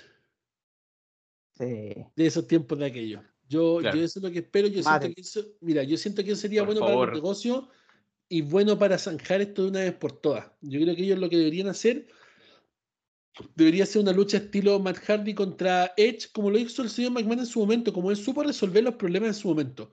Dijo, ¿saben qué, compadre? Ustedes se tienen malas, han dicho cosas, se han sacado, ok. Vayan ahora afuera, sáquense la cresta y no me vuelvan a hacer problemas por lo mismo. Nunca más. Sáquense la cresta, mátense todo lo que ustedes quieran afuera. Y después de eso, vuelven adentro, se dan un abrazo y esto se acabó. Eso debería pasar. Eso para mí sería un mundo perfecto, donde vemos que Sí. se sacan la cresta, se medio matan y después, compadre, eh, esto murió acá y ya no le damos más vuelta al asunto de Charlos, Becky, Charlos, Becky, que la este, que se Weón, dicen que esto. vuelen las extensiones, que vuelen las extensiones. Claro, se- weón, no, que, claro, que se saquen la cresta, que se den con todo y que gane la que tenga que ganar, la que pegó más fuerte. Pelo, chao. todo, todo, todo. Claro, claro, claro, silicona, toda la weá, todo. Pero que pase lo que tenga que pasar, ¿ya? Que se quieren hacer un Brian Pattis, no importa, lo, lo- lo dejamos. Pero que pase lo que tenga que pasar y se acabe esta cuestión, porque ya, ya está bueno, ya de que, que me dijo esto, que me dijo esto otro, que el backstage no me quiere, que voy a ir a irme de AEW después del show, paren, paren, hueveo, ya, ya, no ya. Es que hoy en día, hoy en día las redes sociales se están apoderando de, lo que es el wrestling. Yo siempre lo digo, las redes sociales son un cáncer para WWE y para el mundo del wrestling y, en estos momentos estarse atacando por redes sociales ya, ya y, WWE eh, aprovecha eso. Dice, ah, aprovechemos que se están tirando caca entre ellas y pongámoslo a favor nuestro. O sea, Pero, Mm. pero mira, ahora yo, yo planteo una la pregunta. ¿Quién ahora está? Yo creo que de, de, de 10, 8 estamos expectantes por la lucha de Charlotte con Becky por la pura mala onda que hay. Oye, Álvaro, mira, yo quiero que tú te hagáis eh, la tarea, quiero que pongáis el match card de Survivor Series, que acá hay votaciones en el Instagram, que la gente diga quién va a ganar. Perfecto. Por favor, así que cuando terminando el podcast te pasáis para allá para el Instagram y te pegáis el match card con votaciones. Porque si tú me preguntas a mí en mi predicción, ¿quién va a ganar esta cuestión? No lo sé. no tengo idea. weón. no tengo idea. No tengo idea porque eh, Becky está súper sobrevalorada. Tiene su personaje, tiene toda su cuestión, toda su cosa, pero Charlotte también, man. Y tenemos una, una trifulca personal, tenemos rabia, tenemos dime y direte, tenemos cagüines, tenemos un montón de cosas. ¿Quién va a ganar, viejo? Porque una de las dos, una de las dos. Una de las dos tiene que salir con, la, con las tablas en la cabeza y tiene que quedar más chica que la otra. Es que, ¿Quién Lamentablemente. va a salir castigada de esto? claro.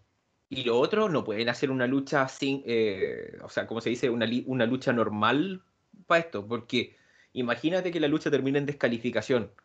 O sea, n- no podéis, o sea, por favor, hace un no holds bar o, o un false count anywhere para que eh, quede la escoba, ¿cachai? Porque si no, vaya a terminar descalificando la lucha, no va a ganar ninguna de las dos, la cuestión va a quedar ahí en el limbo y Mira, el, el- yo creo que el perfecto escenario como extraordinario sería que mañana mismo pescasen el, el- el feudo, ¿cachai? Tomar el tema de las redes sociales, que muchas veces lo han hecho, así que no sería algo nuevo. ¿Cachai? Que se aprovechen del, del- del boom que está quedando en redes sociales, lo pesquen, vamos, cambiamos estipulación. Por último, que no ganen ninguna, vamos, que se saquen la mierda, que sean incapaces de seguir luchando. Por último, esa weá. Último por último. pie. Último Una pie y que queden las dos buenas tirando el suelo. Bueno, que dijeran, ¿sabes qué? Perfecto, tú no querés perder porque tu ego es más, más grande que esto, perfecto. Tú tampoco, perfecto. Las dos buenas no ceden, ok. Quedan las dos buenas tiran el piso. Claro. Siento que ese sería el final, final perfecto. Imagínate. Sí, po, Sí, es que yo creo que, es que si le dan la lucha, yo creo, personalmente creo que si le dan la victoria a Becky, va a ser una jiba Charlotte y va a ser peor. Este, pero si le dan la victoria a Charlotte, va a ser peor para Becky porque dice, pero bueno, si yo soy la buena en la historia, ¿por qué me atacan a mí? ¿Por qué me dan la derrota a mí? ¿Está ahí? Claro. No, y, oye, ojo, pero que la gente no le ha tomado el peso a esto. Esto podría desencadenar en cualquiera de las dos yéndose. Sí. Ojo con eso. Esta, esta lucha, la- la- el resultado de esta lucha, si es que no logran conversar las cosas antes bien y, y- y hacer un plan de respaldo y todo, podría significar cualquiera de las dos yéndose de la compañía. A ese nivel, porque como siempre lo he dicho, los egos son todo en la lucha libre. Y acá, si hablamos de ego, aquí hay ego. Acá hay mucho ego. ¿Cachai? Entonces, a la WWE no le conviene perder a ninguna de las dos. A ninguna de las dos. Entonces, Sí. como te digo, lo que tendrían que hacer mañana, mañana, sí o sí tendría que SmackDown invadir Raw. Sí o sí. y tienen que Sí o sí. hacerlo. Claro, sí o sí. Si no hacen algo así, que se vayan a la mierda, de verdad. Y obviamente Raw tiene que hacer lo mismo en SmackDown y, y demostrar supremacía de alguna forma una de las dos marcas y, y ir camino, porque al final, recordemos que Survivor Series es acerca de supremacía. Y no hemos visto nada, pues compadre. Las luchas clasificatorias fueron a Deo, no hicieron luchas clasificatorias. Ahora en sacaron SmackDown sacaron, sacaron del equipo. Yo creo que, oye, estaba, me estaba riendo día cuando estaba escribiendo la pauta. Dije, oye, me voy a dar de Hugo Sabino y yo le voy a decir, yo sé que Vince McMahon está escuchando el podcast y lo escuchó la semana pasada y por eso sacó a Lilla y sacó a, a Xavier Woods, o sea, a Sami Zayn de la, de la lucha y a Dominic Mysterio. Como- porque, compadre, o sea, lo dijimos la semana pasada, Ay, estos personajes no tenían nada que hacer, weón, en la lucha. Nada que hacer. ¿Ya? Lo, dijimos la semana pasada. Entonces, como Sí, te digo, ya, los sacaron, los sacaron y ahora van a tener que incluir estos tipos. Entonces, como digo, hicieron todo mal. Todo mal Camino Survivor Series. Todo mal. Todo mal. Entonces, el evento ya tiene poca expectativa. Ya hay muy poca gente interesada en ver el evento, aparte de esta lucha de, de, de Charlotte contra Becky, porque Vicky contra Roman a nadie le importa. No. Todos saben que va a ganar Roman. Eh, Nakamura contra Damian Priest.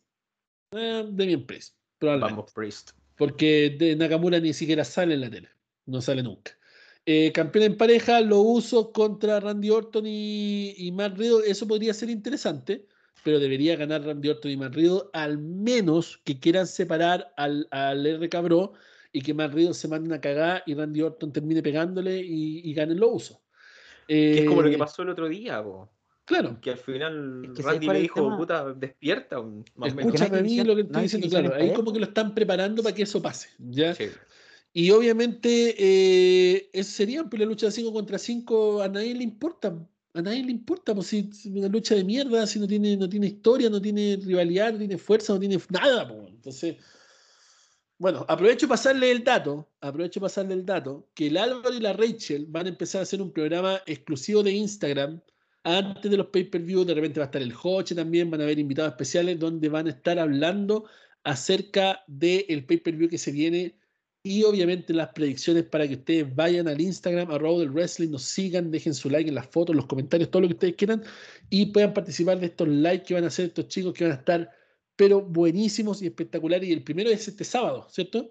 Exacto, este mismo sábado, previa Survivor Series, vamos a tener interacciones, vamos a tener preguntas, vamos a dar las mejores predicciones, bueno, dependiendo de lo que vaya pasando eh, desde mañana en adelante. Puede cambiar un poco y van, a estar, y van a estar, ojo, van a estar por ahí circulando los flyers que está preparando Hoche Reigns para ese proyecto. Y de hecho, Hoche Reigns está preparando algo más para un proyecto más potente todavía que estamos trabajando ahí con Hotch Reigns, que pronto se van a enterar. Pero, en fin, llega la parte más mala de SmackDown, el evento estelar. Xavier Goods. Xavier Goods, el tipo más sin talento para mí personalmente del roster principal. El pedazo de caquita que tiene el nuevo día, el tipo que de verdad su único y su mayor logro en la vida ha sido eh, salir en unos videos por ahí con cierta viva de la lucha libre. Amén. Xavier Woods derrotó al jefe tribal Roman Reigns. No, sí. Ojo, ojo, que hoy día dijeron que la pelea había quedado en no contest. Pero no. esas weas son excusas. Lo derrotó por descalificación. Luego de la intervención de los usos, porque Xavier Woods le dio pelea a Roman Reigns. Sí, señores, Xavier Good le dio pelea a Roman Reigns. Y es acá donde yo los quiero llevar al mismo contexto cuando yo les dije lo del Rey del Ring cuando Xavier Good le gana a Finn Balor. ¿Cómo es posible que Xavier Good le gane a Finn Balor, quien estuvo a punto de ganarle a Roman Reigns el cinturón universal? ¿Cómo es posible que Xavier Woods ahora le dé pelea a Roman Reigns, quien le ganó a Brock Lesnar, le ganó a John Cena, le ganó al Undertaker, le ganó a Drew McIntyre, le ganó a todo el mundo y Xavier Woods le da pelea ahora? y le gana más encima, ya sea por descalificación, por lo que sea, o ahora que se las quieren sacar con el no contest, ¿le gana? ¿En serio? ¿Cómo es posible que Xavier Woods haya acabado con la racha de 696 días de Roman Reigns no perdiendo en la televisión de WWE? ¿Cómo crees que es posible eso? ¿Qué acaso qué es lo que viene ahora? ¿Construir el Xavier Woods eh, Babyface para que le quite el cinturón a Roman Reigns? Algo que no pudo hacer Edge, algo que no pudo hacer Daniel Bryan, algo que no pudo hacer Cena, algo que no pudo hacer Roman Reigns. ¿En qué mierda de mundo estamos viviendo, man? ¿Qué es esto? ¿Qué, ¿Qué clase de falta de respeto para el jefe tribal es esta, compadre? Para el cabecera de la mesa, para el hombre que le lleva la comida no solo a su familia, sino que a todo el universo de la WWE. ¿Cómo crees que es posible que Xavier Woods haya acabado con los 696 días de victorias del jefe tribal en la televisión de WWE. Este segmento se lo voy a ceder al Álvaro, porque el Álvaro está muy contento de hablar de su luchador favorito, Xavier Woods. Álvaro, te cedo todo el tiempo que tú quieras. ordinaria esta weá, ordinaria. ¿sabes que te lo juro que se lo dije hasta a mi mamá en la mesa. Aunque no conozca, no conozca el wrestling, se lo dije igual. Oye, pero es que, es que no, es que no. Mira, voy a, voy a citar a un, a un fan que nos dijo en el, en el, Instagram del Wrestling cuando yo me descargué en un post, que varios me apoyaron, pero una persona en especial me dijo: ¿Sabéis que igual encuentro lógica? Porque Woods le ganó a Valor, Valor casi le ganó a Reigns, entonces la lógica, bueno, no tiene lógica. No tiene lógica. Es que ya que le ganara a Valor no tenía lógica, No tiene lógica en nada, ¿cachai? O sea, es que ni siquiera, por último que digan que puta Woods vende más. Bueno, no vende más que Reigns por último que lo hayan dado a, Valor, bueno, porque vendía más, porque querían darle como un poco más de estatus a, a, Woods dentro del New Day, porque es el único que no tiene nada, nada, ni siquiera el campeonato 24-7, que hasta, no sé, bueno, Corey Graves lo tiene, bueno, ¿cachai? Eh, Byron Saxton. Cacha, bueno, que pasó por NXT cuando era producto de McMahon, pues, bueno. ¿Cachai? Entonces, que, que, que, que Woods le gane, porque de hecho eso conversamos con la Rachel en el grupo, dijo que había ganado por descalificación, que no es lo mismo. Es peor que ganarle por pin, weón. Peor, porque necesitó ayuda a Reigns para poder, entre comillas, aguantar. ¿Cachai? O Claro. sea, mira, yo entiendo que hayan querido darle este el tema de la corona, ¿cachai? Que lo hayan dejado como el nuevo rey, ¿cachai? Prácticamente. Weón, sácale la mierda, Butch, déjalo inconsciente y que el lunes el de New Day se cobre en, Sma- en Raw y que llegue de Bloodline a, a sacarle en cara, ¿cachai? Que le robaron la corona al rey y toda la weá. Por último, si queríais dejar a Reigns como rey, hace eso, pero no, weón, no que pierda en la lucha. ¿Cachai? Claro, de hecho, mira, sabes que Que siento que mate. podrían, podrían haber hecho algo más interesante. Podrían haber, ¿cómo se llama? Eh, destrozado a Xavier Woods así, pero Sí. haberle hecho mierda y toda la cuestión. Y que Kofi Kingston hubiera ido con la pata vendada y todo el tema y hubieran hablado con Adam Pearce que ellos necesitaban ir por una lucha por los cinturones en pareja de Raw para de alguna forma cobrarse contra este tipo y draftearlo a Raw a la fuerza para, para el lunes luchar por los cinturones y de alguna forma ser campeones para llegar a Survivor Series, hacer una lucha de relevo australiano entre el nuevo día y el Bloodline para zanjar esto de una vez. Yo creo que si hubieran hecho eso hubiera sido más interesante también, ¿cachai? Es que, claro, era el foco podido principal. construir algo, pero no, weón, no, no de esta manera, compadre. O sea, ¿cómo vaya a llegar a Survivor Series? Bueno, The Bloodline le sacó la mierda dos veces al New Day y no apareció ninguna de las dos, incluso con el intercambio de marca. Y va a llegar a bueno, un Reigns que le sacó la mierda a todos, pero perdió contra Woods, que no se olvide eso, igual que Lashley. Pero que llega contra, contra Big E, weón. ¿Qué, ¿Con qué credibilidad, weón? ¿Qué, qué, qué Es quería hacer? como, es como que trajeran a James Ellsworth y le diera pelea a Brock Lesnar, pues. Weón, es como Claro. que, ¿cachai? No, no, yo de verdad que lo encuentro tan estúpido y, y- y me, me enoja porque son decisiones tan estúpidas, weón, que no sé quién las tomó. No sé si Woods, el mismo escribió la weá, ¿cachai? Dijo, puta, ¿sabes qué? Me voy a dar una luchita, bueno, y la voy a ganar, weón. Otro logro al, al, al, al, a la A lo Yair. Cody Rhodes, a lo Cody Rhodes. Cacha, weón. Entonces, no sé, yo igual tenía esperanza un poco de Big E contra Reigns, más que nada por el tema de The Bloodline contra New Day, ¿cachai? Como, más que nada por su supremacía de, de facción, pero que ni siquiera los caren entre los tres, ¿cachai? Ahora, ¿qué va a hacer? Que Big E va a cobrar venganza en Survivor Series, los usos van a intervenir, va a ganar, va a ser como entre comillas, como siempre, pero ya marcaste la historia y ya cagaste, ¿cachai? Ya, ya la cagaste. 696 días, weón, invicto. No. Nada, ma- nada más, weón. Pico. Joche. Yo apoyo al Álvaro. No tengo nada más que decir. Es que indignadísimo. Indignadísimo. Opino lo mismo que el Álvaro. Entendí la referencia. Es que, es que, es que si me ponías a hablar, Que no, no, es, que, es que no hay punto a buscarle, weón, si no tienes dónde buscarle. es lo que te digo, es como traer a, a James Ellsworth a pelearle a, a, a Brock Lesnar y que le dé pelea y que casi le gane, pues.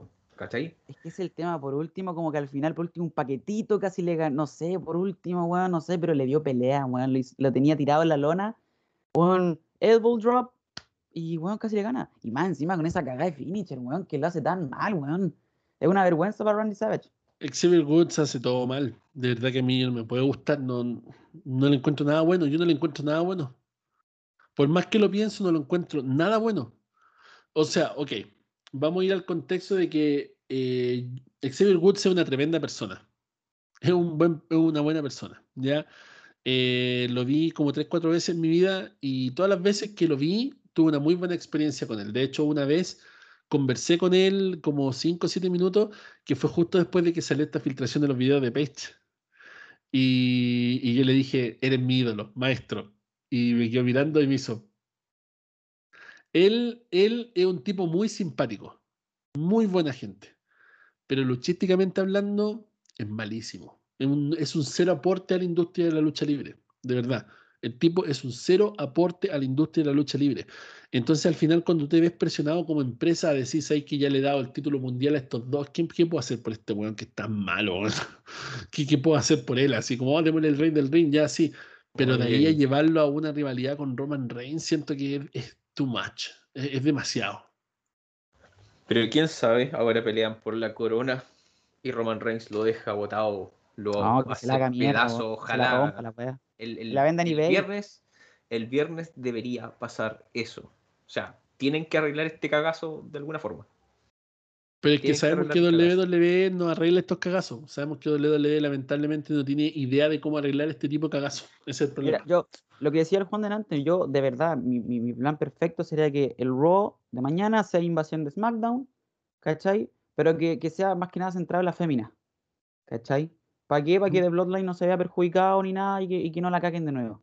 ¿Cachai? Bueno, Claro. Charlotte, Becky, todas las féminas sacándose la mierda. Charlotte, Becky destrozándose en Raw, termina Raw, que la cagá. Y el el SmackDown, nuevo día, el nuevo día buscando los cinturones de Raw.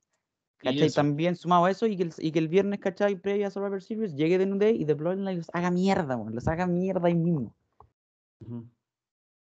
Pero no va a pasar. Nuestro escenario ideal. Pasemos a otro tema, weón. Por favor. Pasemos a un tema más Por favor. Por lo menos para Brock Lesnar, quien se reveló su sueldo anual.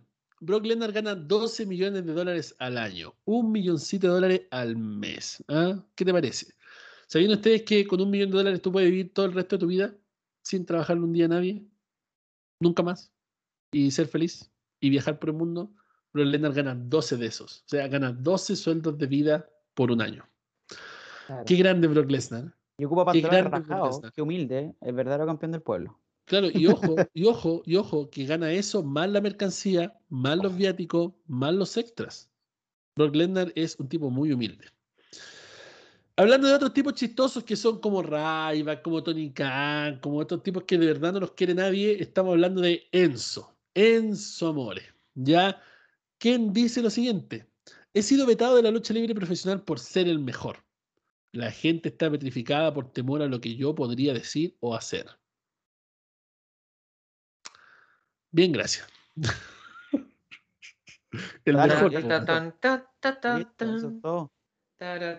tan, ¿Sabes qué? tan, Yo, a mí me gustaba el Somore cuando llegó de NXT porque su personaje era entretenido, weón. Pero después se fue a la mierda. No, después fue un desastre. Es como no hablar sé, de Big Caspo, weón, la weá más mala del universo. Hasta pa, hasta pa, se aburrió. Ni Brian le pudo sacar una lucha, pues, weón. Ni Brian le pudo sacar una lucha buena. Nadie. Nadie. Si hablamos de alguien que sí es bueno, y no sé si, si era tan bueno en el ámbito luchístico, pero sí era muy bueno en el ámbito de espectáculo y en lo que daba con su cuerpo. Mm. Estoy hablando de Mick Foley, la leyenda del hardcore. Mick Foley dijo lo siguiente: odiaba a ese personaje porque la máscara era tan, tan, tan incómoda, realmente hacía difícil mi proceso de respiración. Con el cuero cubriendo la nariz necesitaba tanto oxígeno como pudiera. Surgió porque Jim Ross era un gran defensor mío y el señor McMahon nunca estuvo interesado en mí. Pensó que no parecía una estrella y finalmente mi nombre surgió en el otoño de 1995 cuando Vince dijo, está bien, lo traeré, pero le voy a cubrir la cara. Quiero hacer un comentario machista, pero me lo voy a ahorrar. Y No, así es como saber. llegué, y así, y así es como llegué a la compañía. Y afortunadamente, a medida que pasaba el tiempo, descubrió que tenía una historia de vida real y muy importante a mis espaldas y que podía contar. Esas fueron las palabras de Mick Foley acerca de el odiado personaje por él de Mankind, compadre. El mismo personaje que lo llevó a ser el campeón de la WWE y a dar el golpe final a la WCW. Recordemos que fue Mankind. Y la victoria de Mankind los que le pusieron el último clavo a la WCW. Desde ese día, nunca la WCW volvió a ganarle los ratings a WWF. Y con ese fue- spoiler incluido, incluso. Con spoiler incluido. Exacto, ese fue el golpe de quiebre para la WCW. Volvemos a cosas más entretenidas y cariñosas y que nos llenan de emoción y de mucha esperanza. Siento que luchar con Brock Lesnar estaría ahí arriba. Sería un gran desafío y algo divertido de hacer. Haciendo mi mejor esfuerzo, el combate con Walter será un gran combate. La reputación de ambos que ambos hemos logrado y construido a lo largo de los años en la pelea con Brock Lesnar que acabas de mencionar sería otra pelea increíble. Para mí es realmente genial porque era solo una eh, porque era so- solo publiqué una imagen y todos se volvieron locos con ella simplemente por la reputación que tengo y la que tiene él. Para mí es realmente genial ver que he construido una relación con los fanáticos para que sepan que cada vez que subo al ring con alguien de ese calibre o quien quiera que sea, va a ser genial. Fueron las palabras de Antonio Cesaro en entrevista con el Manchester Evening News, quien dice que le encantaría tener una lucha con Brock Lesnar. Y a mí también me gustaría ver una lucha con Brock Lesnar. Recordemos que sí, Brock Lesnar es el tipo más dominante, más fuerte y todo, y Cesaro el Jover por excelencia, pero si nos, remontamos a lo que es realmente, Cesaro es, un, es literalmente un cyborg. Es un tipo que tiene una fuerza pero incomparable. No sé, me imagino a Cesaro haciéndole el helicóptero a Brock Lesnar, compadre. Imagínate eso, imagínate a Cesaro haciéndole suplex a Alemania a Brock Lesnar.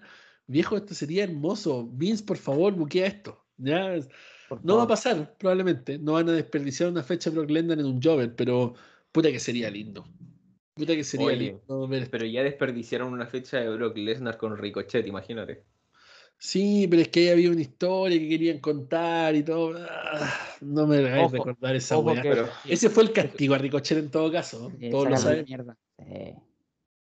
Fue como, ya, weón. Uno a uno contra el Undertaker. como puta cuestión así. Oye, pero, pero ¿sabéis Te qué? Me pasaste de verga que- uno a uno contra el sí, me encantaría que, que, que Lesnar, si le quita, si llega a ser Lesnar el que le quita el título a, a, a Reigns, como lo conversábamos la otra vez, que, que el primer retador sea Cesaro, weón.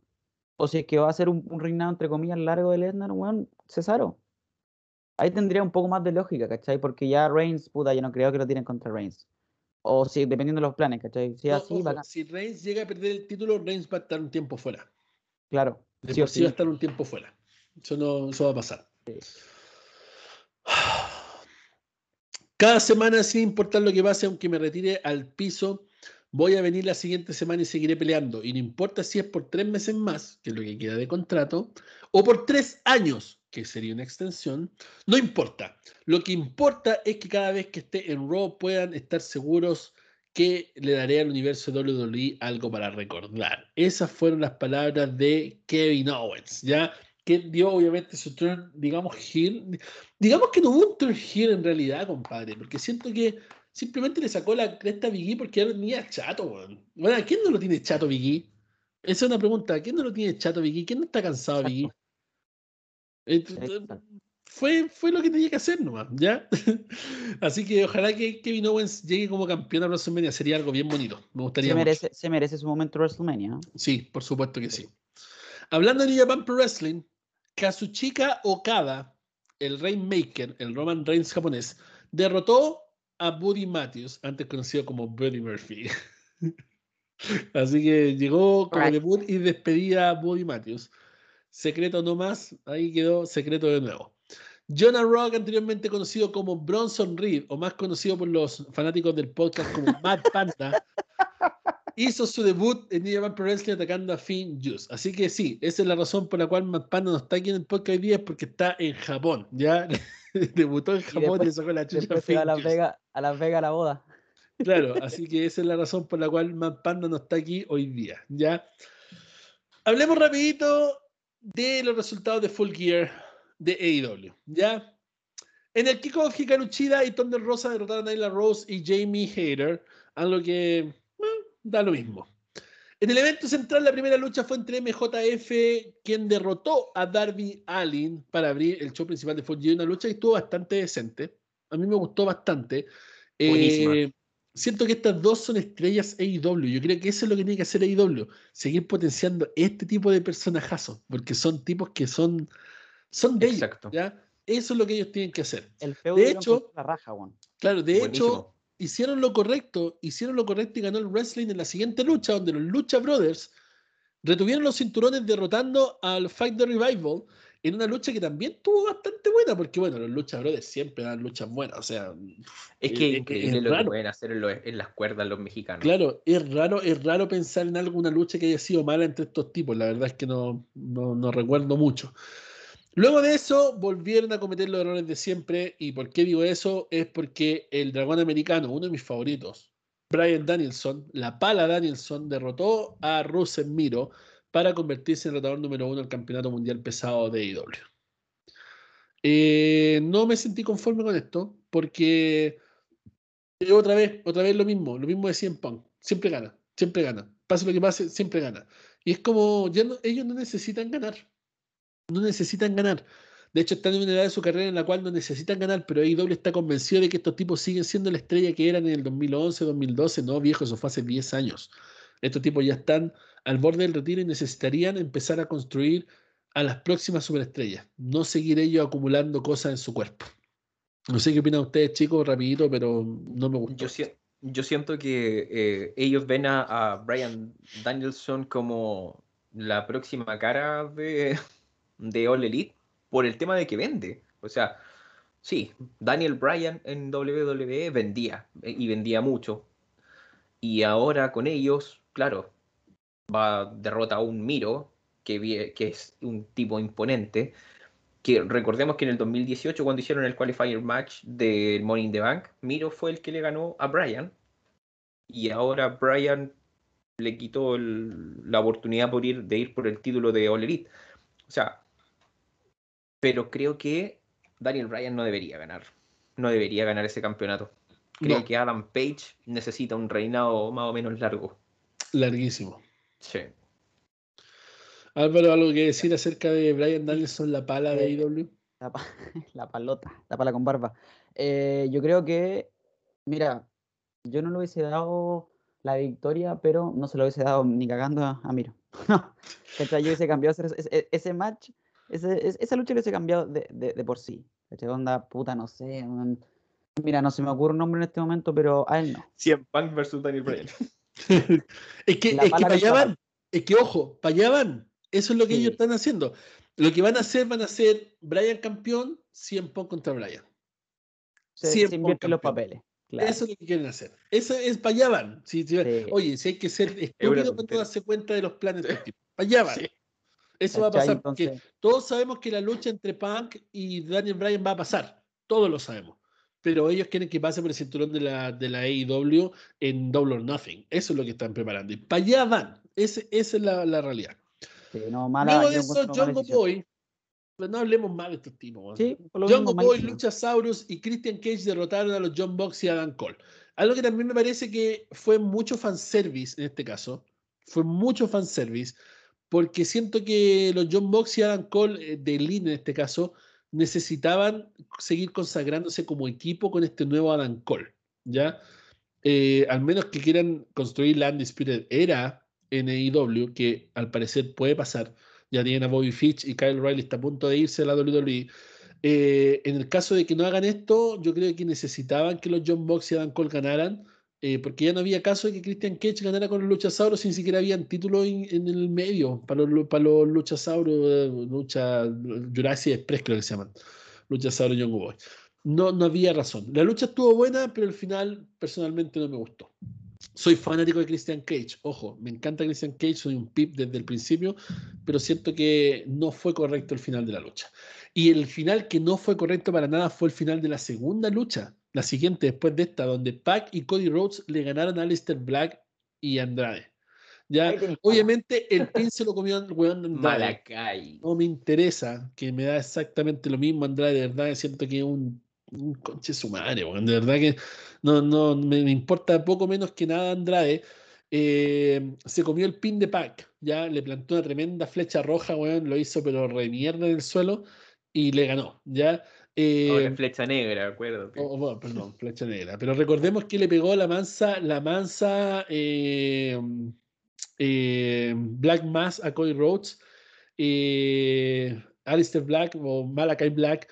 En este caso, yo creo que no era bueno que él perdiera. No, él no tenía que haber perdido. Malakai Black no tenía que haber perdido menos en una lucha que involucraba a Cody Rhodes. Menos siento que ahí donde se cumple este, esta cuestión, este meme que subimos el otro día, donde decimos ya, el nuevo historia de WWE.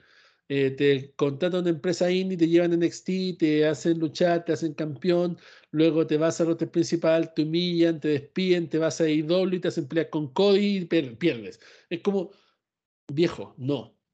No había razón para que Malakai Black perdiera menos en algo que estaba involucrado con Cody Rhodes. Ya siento que esto le está haciendo muy mal a AEW y es culpa netamente de Cody Rhodes. ¿Cachai? Es como viejo, no eres bueno luchando, 100%.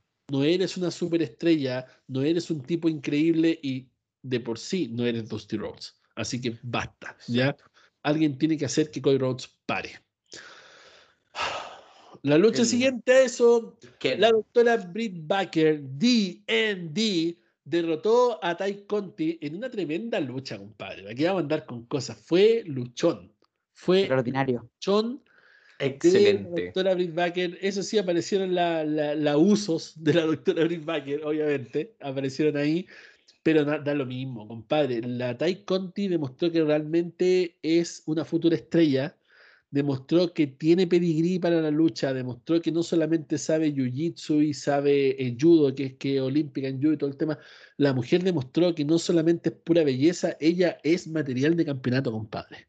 Ya, pero obviamente tenemos a la doctora Britt Baker que lleva la división femenina en los hombros y que no tenía que perder el cinturón bajo ninguna circunstancia. No era el tiempo, ni menos era la rival tampoco, pero sí ella demostró que podía hacerlo. Entonces, esto es lo que debería pasar con eh, Lynn Morgan. Esto es lo que yo ayer cuando estaba viendo esta lucha, le dije, esto es lo que tiene que pasar con Lynn Morgan. Tiene que ir Lynn Morgan a pelear con Becky Lynch y darle una lucha como la que le está dando la Tai Conti a Britt Baker porque son muy similares. Como que, como que la lucha, como que son lindas, muy lindas, como que, como que no están a tiempo de ser campeonas, pero que están ahí en la escena titular. Entonces, creo que se puede dar una comparación digna entre la Tai Conti y la, y la, y la ¿cómo se llama esta mina? La, la Liz Morgan. Yo creo que, yo creo que es, es el ejemplo perfecto. Yo creo que WWE debería haber, bueno, yo creo que vieron eh, Full Gear y deberían tomar un poco de enseñanza de lo que ocurrió en esa lucha, porque estuvo espectacular. Muy buena para los negocios la lucha entre Doctora Britt Baker y Tay Conti. Luego de eso, la que tenía que ganar. Exacto. Luego de eso, la peor lucha del evento. Quack. CM La Pala Punk, porque también es otra mala, derrotó a A. Kingston en la peor lucha de la noche. Incluso, de hecho, no sé si se dieron cuenta que le pegó un guiño a John Cena en algún momento. No, pero sí se hizo declaró, la, la de fútbol americano. Después declaró que había sido como un... y levantó la mano así y toda la gente estaba como, ¿qué huevo va a hacer CM Punk? Sí. Y como le decía, los comentaristas en español, no lo hagas. Miren lo que está haciendo, no lo hagas. Y como, por favor, calle estos huevones. Saben favor. comentar la lucha libre, mierda.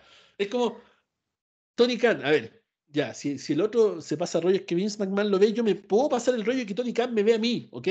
Tony Khan, ¿hasta cuándo, weón? ¿Hasta cuándo tienes estos comentaristas de mierda? ¿Cómo es posible que no te preocupe ni un poquito la lucha libre en español, weón? Acá no a nosotros.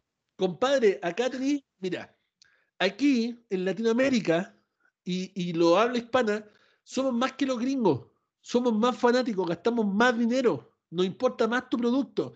¿Cómo te podéis preocupar tan poco del producto latino y tener eso? Es tan malo en los comentarios, viejo. Cero emoción, cero conocimiento, cero habilidad, cero todo. Había un compadre que trataba de imitar al Marcelo de repente y no le salía, weón. Es como, compadre, ¿qué está pasando acá, viejo? ¿Qué chucha está pasando acá? Lo he dicho mil veces. Por último, contraten a Hugo Sabinovich, weón. Por último, claro. sabemos que el viejo está cagado a la cabeza, sabemos que habla pura estupideces, que va a decir, por poquito, dámelo Carlitas, chucha, los bomberos. Y va a decir la misma weá diez veces repetida antes de decir una puta palabra, pero no importa. Es mejor que lo que ya tienen, compadre. Es que es, y, es y te, infumable. Y te da un golpe a la infancia. Es, Compadre, si a Hugo oye, la, pero si la, la AEW le pega con la nostalgia, eso es lo que la AEW está tratando de hacer. Si quieren pegarle a la nostalgia, tienen que contratar a Hugo Sabinovich, compadre. No voy a decir contraten a nosotros, no es contratar a autorreferente, pero contraten a Hugo Sabinovich por último. Pero somos buena opción. Sí, somos una buena opción. Somos buena opción. pero como te digo, pero como te digo, la cosa es ¿Cómo Cresta pueden dar un producto tan malo, weón? Tan malo, pero tan malo. Es como, compadre, ponía a comentar a, a, la vieja en la esquina y te lo va a hacer mucho mejor, ¿cachai? Te va a dar más emoción que estos compadres que de verdad no saben nada de lucha. Weón. Faltó poco que dijeron, oye, vamos a comer un completito después de la, del directo. Esa, como la tía conversación con tu amigo, weón, así. Están dos güeyes conversando, sí, te digo, es una weá muy mala y yo lo encuentro súper factor de respeto, hablando súper en serio. Es como que no pescarán el, el, el público latino. Como, puta, ¿sabéis qué, weón? Puta, ya, ¿sabéis que entiendo que no entendáis inglés y que te poner estos weones que me los pilla afuera, weón, conversando de, de esta weá? Toma, ya. Ahí claro, y, y no, ¿sabéis qué es lo que más me da rabia? Es que no es una, una queja de nosotros nomás, es una queja de todos los fanáticos de IW. Sí. Eh, Todos sí. se están quejando. Todo el Yo por mundo eso lo veo está en cansado de este, de este equipo de mierda de narración. De hecho, nosotros hicimos una encuesta en el Instagram de la Universidad del Wrestling, así como, ¿qué les parece? ¿Les gusta a ustedes los, eh, los comentaristas y hubo un 9% de muchos votantes que dijeron que sí. Un 91% dijo que estaban de la perra, pues, Imagínate, imagínate. Un 91% de los votantes dijeron que estaban de la perra. Imagínense el concepto, pues, ¿Cachai? Oye, Juan, ¿Cómo yo creo que yo creo que nosotros deberíamos grabar un par de luchas con nuestros comentarios y mandárselos a, a Tony Khan, a ver qué, qué le parece. Compadre, voy a conseguirme, prometo conseguirme el correo de Tony Khan y mandarle alguna weá. Ah, la W está haciendo su weá de influencer, weón, con youtubers. Vamos, IW, vamos. Claro, hagan algo. Si quieren copiar weas, copien weas buenas, pues, no está cuándo. Pero bueno, así de mala como los comentarios fue la lucha entre CM Punk y Eddie Kingston, ¿ya? Mira, a mí Eddie Kingston nunca me ha gustado. Yo siempre le he encontrado que está de más. Siento que es un personaje súper poco importante. Yo siento que si Eddie Kingston hoy día nunca más lucha, da lo mismo. Como que a nadie le importa, como que no va a generar nada, nadie lo va a extrañar, no va a ser así como, oh, oh qué pena que Eddie Kingston no está, oh, no puedo concebir el wrestling ahora que no está Eddie Kingston. No, nadie nunca, ¿ya? No va a pasar. Y CM Punk eh, demostró una vez más que está muy fuera de training. Eh, no sé si ustedes se fijan y si no han visto aún el evento, vean por favor esta lucha donde CM Punk no le pegó lo que es un puto rodillazo a Kingston. No le pegó una puta patada, un puto codazo a Kingston, nada. Todo le hacía así como. Y se veía. Eso es lo peor, eso es lo peor, que la cámara, eran tan malos los ángulos de la cámara que se veía que había así una distancia entre los golpes de CM Punk y el cuerpo de Eddie Kingston, pues viejo. Es que ese, ese, es, ese es otro de los problemas de All Elite Wrestling, ¿ah? los camarógrafos. Eh, imagínate, en, el spot donde Sammy Guevara está arriba de la escalera, enfocan a, la árbitro que está apoyando la escalera. Compadre, ¿cómo podéis enfocar al árbitro que está agarrando la escalera para que el otro pelotudo no se caiga, ¿cachai? Es, que es insólito. Es una falta de respeto. Es una, falta, de respeto. yo, creo que, están cagados de plata, weón. Todo lo que gastan en los chavales se lo ahorran en camarógrafo y en comentaristas, weón. Claro. como sabéis que. la verdad de bajo presupuesto, así como. primer año de, cinematografía, ven para acá, culiado. Claro. Los, los, freshmen. Los freshmen. ¿cuánto, cuánto, cobra, ¿Cuánto cobra un camarógrafo? eh, pucha señor, cobra mil dólares semanales, perfecto. Y, oye, tu primo le pega la, a la, a la, se usa una cámara, Sí, puta, le puedo enseñar, hay unos tutoriales en YouTube, ya, puta, paguémosle 300 dólares a este weón que lo haga. Sí, sí, déjeme llamarlo. Y llega el primo peruano, bueno, y lo hace. oye, oye, ¿cachai estos buenos de los hermanos Padilla aquí en Chile? De, de esas películas ordinarias, de limpia piscina, el babysitter. Todos esos buenos entre ellos mismos hacen los mismos papeles, bueno. El, el Padilla es camarógrafo, audiovisual, actor, toda la weá. Sí, la misma la weá. Cinco pobres. Mijito, mijito sabe manejar un teléfono, claro. Tome, aquí tiene una cámara. Claro, cinco pobres esa weá, la weá mala, weón. Horrible la lucha siempre. Y de hecho, obviamente le pegó un guiño a John Cena, en eso estábamos. Le hace la doble tacleada y después levanta el brazo a CM Punk y la gente está como, ¿qué mierda está haciendo CM Punk? Llegamos al final de la lucha donde la gente estaba abuchando a CM Punk, weón. El público estaba abuchando a CM Punk. Y CM Punk él, fue un... y dice como, fue un homenaje. Según él, fue un homenaje a John Cena. ¿Por qué me están, me están abuchando a mí? ¿Por qué así si yo soy el bueno, yo soy el favorito? ¿Qué weá? Eh, GTS. ¿Qué no, fue horrible. Hay fue horrible para todos. No. No eso de Cena igual a mí me causó, me, me, causó risa porque le preguntaron que por qué lo hizo. Pues no, dijo, lo encuentro una weá chistosa, y lo hice porque se me paró el poto y simplemente le quise hacer un guiño a, así. Porque soy siempre. porque soy siempre. Oye, no sé ustedes, ¿ah? pero yo lo encontré que anoche andaba peleando con pañales, weón. ¿Ah? Yo encontré que anoche andaba peleando con pañales, punk. No, sé si se dieron cuenta. No, no me di cuenta, pero Punk vale gallampa, weón. que te diga eso. Ay, ay, ay. Luego fue Inner Circle contra The American Top Team una muy buena lucha. Ya se vieron muchos spots espectaculares. Que hubieran metido al viejito ese en la lucha fue una mierda, weón. Que la lucha terminara con Chris Jericho haciendo una plancha zapito de Guerrero ya estuvo lindo y todo, pero tuvo de más, weón. Tuvo de más que le ganara ese viejo, weón. No, era necesario, ¿cachai? La lucha estuvo bastante buena. claro, vimos a Sammy Guevara, weón, lanzarse una tremenda escalera a los Jeff Hardy, weón. Se hizo cagar el culo, literalmente, porque cayó con el, con el cox y con la cola, weón, al suelo pero bueno, estuvo hermoso. Eh, vimos también volar a, a, lo, a, esto, bueno, a los Lax, los vimos pasar por arriba de la, de la este varias veces, tiraron contra el público, ocuparon un buen de seguridad, lo pusieron de trampolín. No, estuvo bueno, la lucha estuvo buena, sí. Como dije, el, el evento estuvo bueno, estuvo bastante sí. bueno. Sí, tuvo, Oye, tuvo esos pequeños detalles nomás, pero. ¿Ah? parecía, parecía indie, porque caían arriba del público los gallos, no, no importaba claro, nada. Claro, como indie, pues que estos tipos son indie, pues si hay que mandar con cuestiones. Pero en sí la lucha estuvo bastante buena, el resultado fue el correcto. Eh, y nada, nada. Jay Lethal es AEW. También debutó el Black Machismo Jay Lethal. Eh, para mucha gente que no lo conoce, yo creo que ya han visto el meme donde está Rick Flair, ¡Woo! y hay un negro diciendo ¡Woo! Y, este, y dice cuando cuando no sé, cuando tu perro ve a otro perro y se pone a ladrar así, ya, ese es Jay Lethal, ex campeón de Ring of Honor, campeón mundial en pareja, el tipo luchado en todos lados, es una tremenda máquina de lucha eh, que nunca va a llegar a WWE, pero ahora está en AEW. Recordemos que Ring of Honor dejó todos sus talentos en libertad por el problema financiero y entre eso AEW dijo, venga para acá, mijito, y se llevó a Jay Lethal y no me extrañaría que se llevaran a Marty Skrull y entre otros más, ¿ya?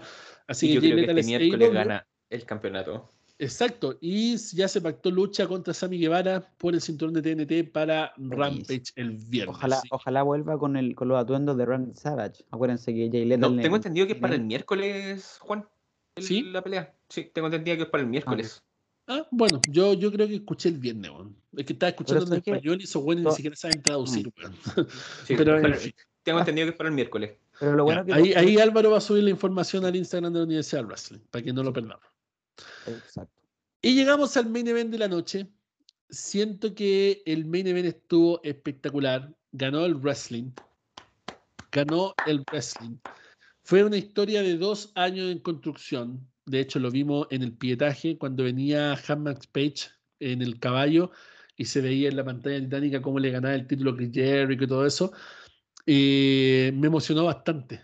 Me emocionó bastante el momento en el cual eh, Hammond Page derrota a Kenny Omega y se convierte en el nuevo campeón mundial de AEW. Fue una tremenda lucha. Y de hecho, me di cuenta anoche que me gustaban caleta las músicas de AEW, weón. Qué buena canción la de Kenny Omega, weón. Qué temón más espectacular, weón. Yo no sé cómo la gente no se prende con esa canción, weón. Es espectacular. Y la de Hammond Page también es la raja, weón. De verdad, es de esos instant classics que yo creo que lo voy a escuchar en 20 años más y voy a recordar la lucha de Hammond Page. Eh, tremendo tema, de verdad. Creo que en eso, en lo que es música, AEW le está sacando la cresta a WWE, pero a niveles brutales, compadre. Ya la canción de Adam Cole, weón, y All About the Bomb. Necesitan traer de vuelta. Necesitan traer de vuelta a Jim. A Jim A, Johnson. a- a Jim Johnston. O a, a CFO también, bueno, hacían espectacular también. Fue- oh, Se pegaron, se pegaron, se pegaron los mensos temas. Pero en fin, weón, la lucha estuvo bastante buena, eh, fue lo correcto, entraron los John Box, no intervinieron en la lucha y dejaron básicamente que Hanman Page le quitara el cinturón a, Kenny Omega, hicieron lo correcto y probablemente podamos ver algo nuevo entre ellos, porque recordemos que también eh, Hanman Page es parte del Bullet Club, recordemos que él fue líder del Bullet Club norteamericano en algún momento, entonces hay harta cosa buena ahí. Hay mucha historia que contar entre todos estos personajes juntos eh, y tienen, tienen tanta cosa buena en AEW. Es solamente eh, cosa de poder distribuir bien los tiempos y a los luchadores darle el rol que corresponde. Como dice La Roca, know your role y ojalá que lo hagan correcto, porque eso sería lo único que le faltaría. De hecho, luego de eso, cuando termina eh, la lucha, aparece el Dark Order a celebrar con Hanman Page. Y ese era el momento perfecto para que apareciera Bray Wyatt. Era el momento perfecto. Yo, de hecho, estaba esperando, puse el teléfono y dije, voy a Igual, grabar hermano. parte, weón, Esperé. porque ahora va a aparecer Bray Wyatt y el Dark Order se va a transformar en el culto de Winham y va a quedar la cagada. Ahora va, va a explotar todo. Y no pasó. ¿ya? No pasó porque el Wrestling Observer dijo que no habían llegado a un acuerdo en el último momento para el debut de Bray Wyatt. Supuestamente Bray Wyatt sí debutaba en Full Gear, pero no llegaron a un acuerdo. Y también decía el Wrestling Observer que no se descartaba de que eh, no llegaran a una conversación futura, pero que lamentablemente por ahora habían decidido no llegar a acuerdo eh, por temas monetarios y temas de historia. ¿ya? Obviamente ahora es Impact Wrestling que está tratando de adquirir los servicios de Wyatt a como dé lugar, Pero si es real la noticia del cine, Bray Wyatt no debería estar en conversación con nadie porque va a empezar a grabar una película, entonces no tiene ningún sentido de que esté debutando en una empresa, va a aparecer una pura B y dejar el personaje muerto. Creo que, creo que por ahí hay una confusión en cuanto a las noticias, pero son los medios que más saben y son los medios autorizados los que dicen eso, así que habrá que dejarlo de esa manera. De hecho, el domingo también se celebró tributo a las tropas, ya algo que antes era muy bueno, muy entretenido, muy genial, muy espectacular y que ahora se ha transformado en un programa de mierda más. Entre Lilian García, canta el himno, abre el show Biggie, derrota a Ziggler. Luego Bianca Belair derrota a Liv Morgan, terminan abrazadas. Y en la estelar, Roman Reigns derrota a Nakamura. Y sería. Y eso sería todo. Gracias por venir a lo que fue el tributo a las tropas. Así que, ¿saben qué más, chicos? No perdamos más el tiempo y empecemos con el main event de este podcast. Main event de esta noche, vamos a hablar de La Roca y los rumores de La Roca. ¿Ya? La Roca debutó hace 25 años en la serie de los sobrevivientes como Rocky Maivia. Un gordito samoano, hijo de Rocky Johnson, nieto de Peter Maivia, debutaba con un futuro que nadie le veía, un tipo más de la historia, que se convirtió en el más grande de todos los tiempos. Porque sí, la Roca es el más grande de todos los tiempos. Cuando tú dices WF, te imaginas a La Roca, Stone Cold, Triple H, Undertaker, pero te imaginas primero a La Roca. ¿ya? La Roca inmortalizó la lucha libre con sus frases como SmackDown, que hasta el día de hoy es un show, Know Your Role, The Pie Eating, uh, Jabroni, entre otras cosas más. La Roca, sin duda, cambió el entretenimiento deportivo para siempre. Y obviamente ahora se conmemoran 25 años de La Roca y han estado subiendo cuánto video hay de La Roca a las redes sociales, cuánta historia, fotos, bla, bla, bla. Y obviamente algunos medios llegaron a La Roca y le preguntaron si se enfrentaría a Roman Reigns. Si es que había una lucha más para La Roca. Entonces La Roca respondió lo siguiente. Puede que tenga una lucha más, tendría que tener sentido. Tiene todo el sentido del mundo con Roman Reigns. Puedo decirte, no hay nada de cierto en eso ahora mismo. Posiblemente en el camino veremos. No mantenemos muy unidos Roman Reigns y yo. Y estoy muy feliz y muy orgulloso con el trabajo que está haciendo. Así como con los usos, mis otros miembros de la familia. Esos muchachos continuarán haciendo lo que están haciendo y veremos en el futuro. The Rock sobre una lucha más con Roman Reigns. Y de hecho, él dijo que sí había una lucha más. Ahora sabemos que La Roca está grabando Black Adam, que justo va a ser para el tema de WrestleMania. Entonces es como medio difícil que esto ocurra, pero tampoco es imposible. ¿Ya? Recordemos que esto ha pasado otras veces, como John Cena que vino a, darle el tema de Rápido y Furioso, y a pasadita se pegó el verano de Cena y luchó en el mini event de SummerSlam. ¿Cachai? O sea, puede pasar, ¿ya? Ahora, yo lo planteé en el podcast pasado de cómo sería esta versión perfecta. ¿ya? Y para los que no lo vieron, lo vamos a volver a decir. Le sacan la mierda a Biggie, que espero que pase. Gana Roman Reigns, toma el micrófono, acknowledge me. Y suena la música de la roca, compadre. It feels smell what the rock is cooking. Y aparece la roca y se quedan mirando cara a cara. Compadre, es tanta la electricidad que se provocaría en ese momento que ni siquiera habría que decir una palabra. Solamente La Roca y Roman Reigns mirándose a una distancia considerable y la gente haciendo explotar el estadio en Nueva York. Eso es todo. Eso es todo. Ni siquiera tienen que generar una promo, nada de eso. Y se puede empezar a construir algo, camino a Royal Rumble, como que, como que no quiere, como que sí quiere, como que no quiere, como que sí quiere, que aparece Roman Reigns, bla, bla, bla. Y en Royal Rumble suena el 30. Mm, If you smell what the rock is cooking. Y gana el Royal Rumble la roca. ¿Ya? Y va a WrestleMania contra Roman Reigns. Es una opción. Esa es una opción. Muy buena opción en realidad. Pero tenemos la otra opción de que la roca le cueste el cinturón a Roman Reigns en el Royal Rumble.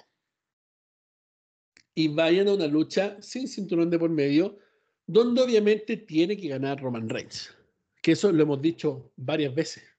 De hecho, ellos podrían pactar una lucha eh, después del Careo Survivor Series para el Royal Rumble, donde La Roca gana el cinturón, y en WrestleMania la revancha, donde Roman Reigns lo recupera y le gana La Roca.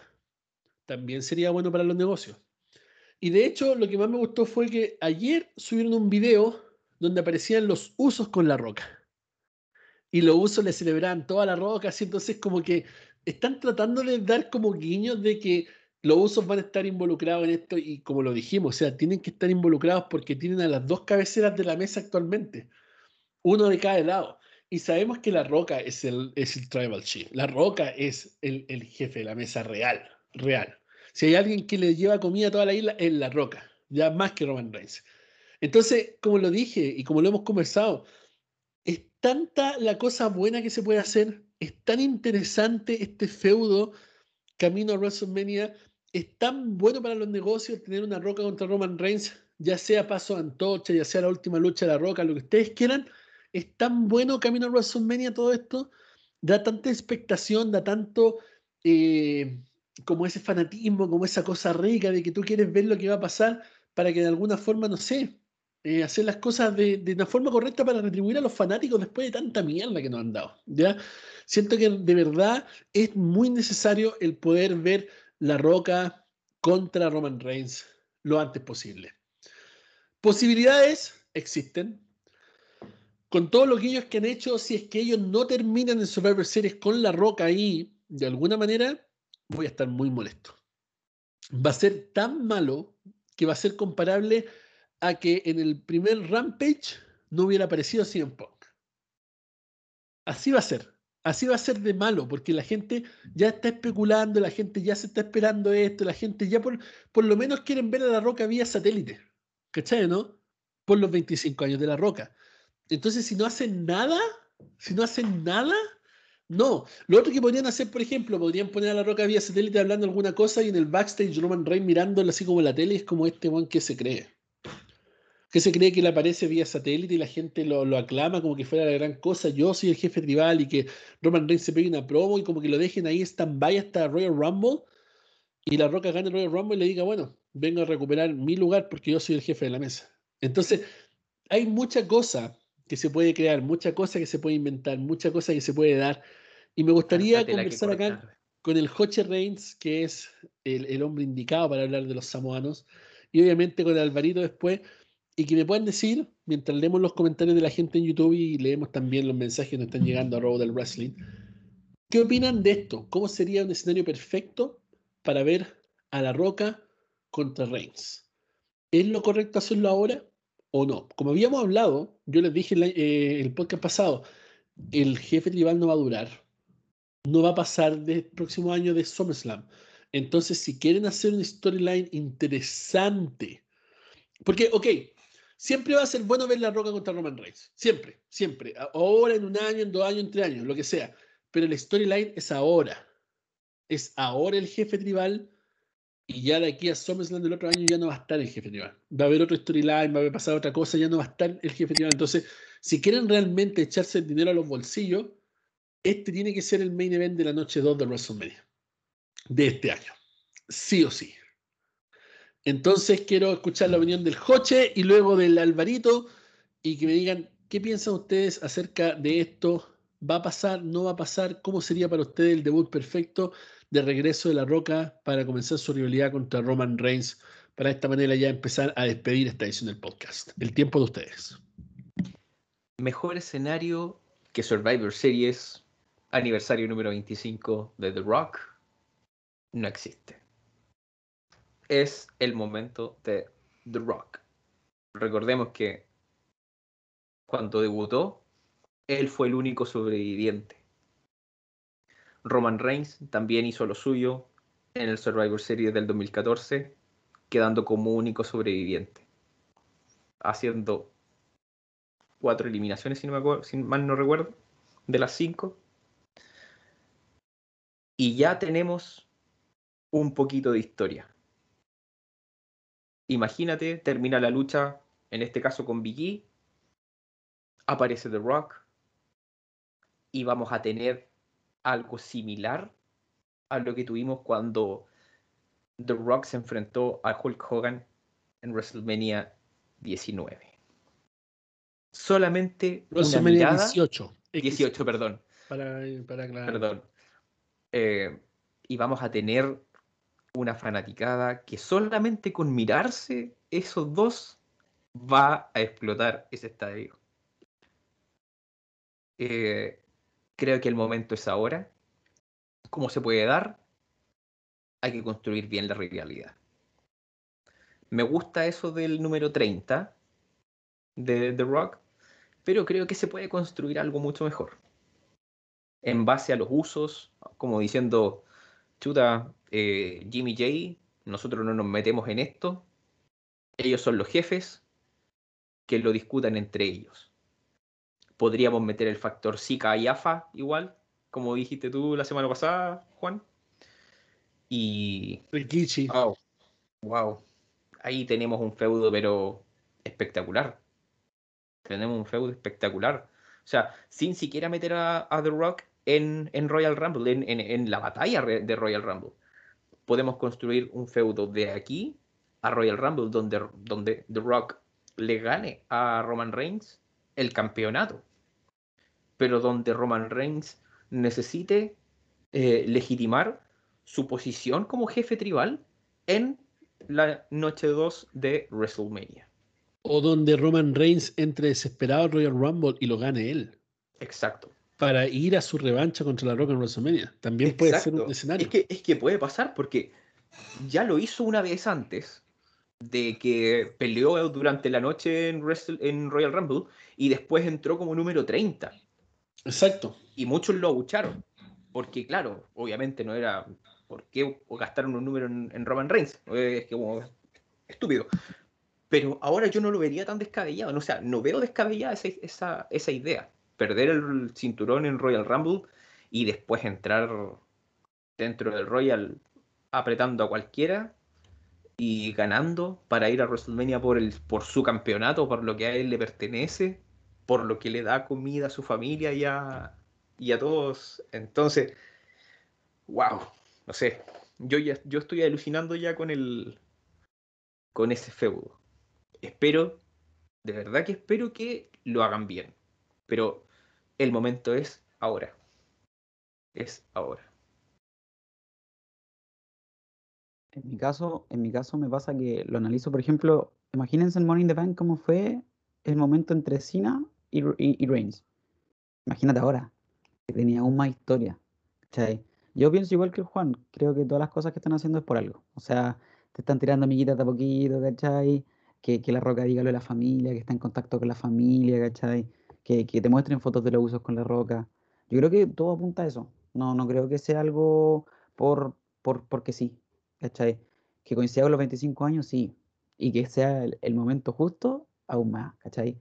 Pero, pero creo yo que, que- que el tema va a ser complicado si es que lo hacen ahora ya, porque si queréis llevarlo a WrestleMania, tenéis claro que no queda tanto, pero igual queda un poco de tiempo, ¿cachai? Y como decía el Juan delante, dejarlo en stand-by, igual va a ser complicado porque Reigns va a seguir defendiendo, o, o se espera que siga defendiendo en el camino. Mi, mi idea me encantaría que fuese en WrestleMania, ¿cachai? Que sea un, prácticamente un once in a lifetime moment y listo, ¿cachai? Pero que sea tan rico el feudo de, de- de- desde el inicio a fin que tú digas, oh, ¿sabéis qué, weón? La Roca puede ganar, ¿cachai? Que, que sea más, que, más de lo que pasó con Cena, porque con Cena está el factor AEW, que tú dices, weón, puta, estos buenos trajeron a Punk, ¿qué weá va a hacer la, eh, la empresa? Puta, le el título a Cena, pero acá no. Acá hay una weá de, de, de, de, personajes, ¿cachai? Que tú decís, puta, sabes que la roca de verdad está muy por encima de Reigns y prácticamente está siendo él el real tribal chief, ¿cachai? Entonces, eso creo yo que si lo saben manejar bien y si le dan a ellos la libertad creativa, puede salir perfecto. Bueno, más encima Paul Heyman metido, ¿cachai? Paul Heyman logró que el feudo entre La Roca y Brock Lesnar haya tenido un poco más de sentido y, y más de, más de- de imponer, ¿cachai? Porque Lesnar no hablaba. Y Heyman fue el que tomó el micrófono y hizo más, ¿cachai? Y, y súmale, súmale de que sería la segunda vez que Reigns se encuentra con uno de los mejores eh, faces al micrófono. Yo diría que el más grande. Yo diría que está La Roca y Cena en, en- en temas de micrófono faces. Pero, pero yo creo que ahora sería, sería como el, el- el último, el final boss. Yo creo que se preparó todo esto, todo este año, todo el año pasado para, este momento. Y obviamente tiene que ganar. El, yo creo que es como el paso definitivo de Antorcha. Yo creo que es más que el, mismo WrestleMania 29 entre Cena y, La Roca. Porque eso, ¿para qué estamos como así? Fue muy, muy, yo encuentro que fue muy forzado. Soy muy fan de Cena y todo, pero si es que se quiso hacer eso, se haber hecho en WrestleMania 28. ¿Cachai? Y si no se hizo. Pero ahora es la oportunidad de que, compadre, perdió, perfecto. Usted ahora es el jefe máximo y aquí no hay duda. ¿Me gusta el panorama? Mucho, pero, pero espero, espero. Y si es que no debuta ahora, que sea como hablábamos, Royal Rumble, o, ni siquiera que gane el Royal Rumble, porque eso igual puede traer otras repercusiones porque tenéis que tener en cuenta la, la escena titular del otro lado, ¿cachai? El título máximo. Porque es así como, así como se ve la situación, va a ser bastante rotativa. Entonces, si va a ser rotativa, el Royal Rumble tiene que ser para ese título. ¿cachai? Entonces, que claro, puede aparecer eh, La Roca, que, que tenga una buena lucha Reigns en Royal Rumble y que ahí sea el momento donde ya, perfecto. Aparece, deja la cagada. O como dice, que aparezca ahora en Survivor Series, pero lo dejen en stand-by.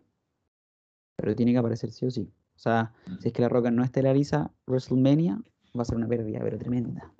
O si La Roca no aparece en Survivor Series, después de todo el hype que están generando con esto, eh, si La Roca no aparece en Survivor Series, la gente va a dejar la cagada. Va, va, a quedar la grande, van a estar pidiendo devolución del ticket. Incluso aunque no lo han anunciado, la gente igual lo va a hacer. Porque están, están preparando algo, se nota, se puede ver. Hay un hype que dice que están haciendo algo. Entonces, claro. me, parece, me parece que necesitan de alguna forma eh, hacer algo, algo, algo con ellos. No sé. Necesitan la roca ponerlo ahí a, a trabajar fuertemente en lo que corresponde, que es su regreso eh, como decimos, es el momento, es ahora o nunca, porque esperar a WrestleMania 30, 39 va a ser muy tarde. Va a ser muy tarde ir a Hollywood, muy tarde. Entonces, claro, como decimos, va a ser bueno la Roca contra Roman en cualquier momento, pero ahora sería mucho mejor. Ahora sería mucho mejor. El factor familia, el factor Afasica, eh, Rikichi, eh, los, ¿cómo se llama? Los uso. De hecho, el mismo Rikichi, no sé, lo uso ahí no sabiendo dónde ir, aparece Rikichi y le diga, hijo, vámonos, vámonos, eh, esto no es algo que tenga que ver con nosotros. Eh, esto lo tienen que resolver ellos. Hijo, hijos, vengan conmigo, vámonos de vuelta a la isla, no sé, dejemos que ellos se, se resuelvan esto. que aparezca AFA y Zika y le, le, saquen la corona de flores a Roman y, digan que se la van a entregar al verdadero jefe tribal cuando esto se acabe. No sé, bueno, tienen, tienen todo algo. Oye, y que se prepare un ring y que se prepare un ring especial para la ocasión. Los usos por alrededor, Afasica por alrededor, Rikishi por ahí también dando vueltas. que se, que se gaste todo ahí y pongan antorchas en cada una de las esquinas. Oye, sería pero precioso. Bueno, haciendo un hack en, el, en todo el WrestleMania, eh, Claro, cuando antes de la entrada no es que antes acostumbraban poner como las cancioncitas, como por ejemplo La Roca con con este que apareció Florida, apareció Machine Kelly, todo eso en vez de eso que aparezcan compadres con tambores, así, con, máscaras puestas. Y claro, compadre, tienen todo, tienen todo para crear una atmósfera de la puta madre, weón, de verdad. Una atmósfera polinesia, pero. Sí. sí. Lo que necesitan ahora es materializar toda esta idea y crear algo inolvidable para que los fanáticos se vuelvan a reenamorar de la WWE. Si opinas lo mismo que nosotros, deja tu like, deja tu comentario. Si aún no te has suscrito al canal, suscríbete, marca la campanita. Eh, te invitamos a participar en nuestro sorteo. Recuerda que todos los suscriptores están participando por este cinturón que fue usado por el mismo animal Batista. Y tú lo puedes ganar y llevártelo para tu hogar. Lo único que tienes que hacer es suscribirte, marcar la campanita y ser un suscriptor activo de nuestro canal. Además, les volvemos a recordar que este día sábado que viene, Álvaro y Rachel van a estar en vivo en el Instagram de la Universidad Wrestling, arroba Udel Wrestling, donde van a estar hablando acerca de todas las predicciones de Survivor Series camino a este evento que podría ser el mejor del año o podría ser un fiasco como se ve que va, ¿ya? Así que los invitamos a que puedan seguir participando en todas las redes de la Universidad Wrestling. Yo personalmente soy Juan Díaz Gray y aprovecho de despedirme de todos ustedes y también de los chicos desde el nuevo estudio renovado de la Universidad Wrestling. Pronto se viene el video para mostrarles cómo quedó todo. Así que nos despedimos, chicos, agradeciendo por la sintonía, por los super chats, por los cariños, por todo lo que hacen por nosotros. Con un abrazo y hasta pronto. Nos vemos por ahí. Suscríbete, deja tu like, comenta y marca la campanita para contenido exclusivo que solamente la Universidad del Wrestling tiene para ti. Un abrazo y hasta pronto.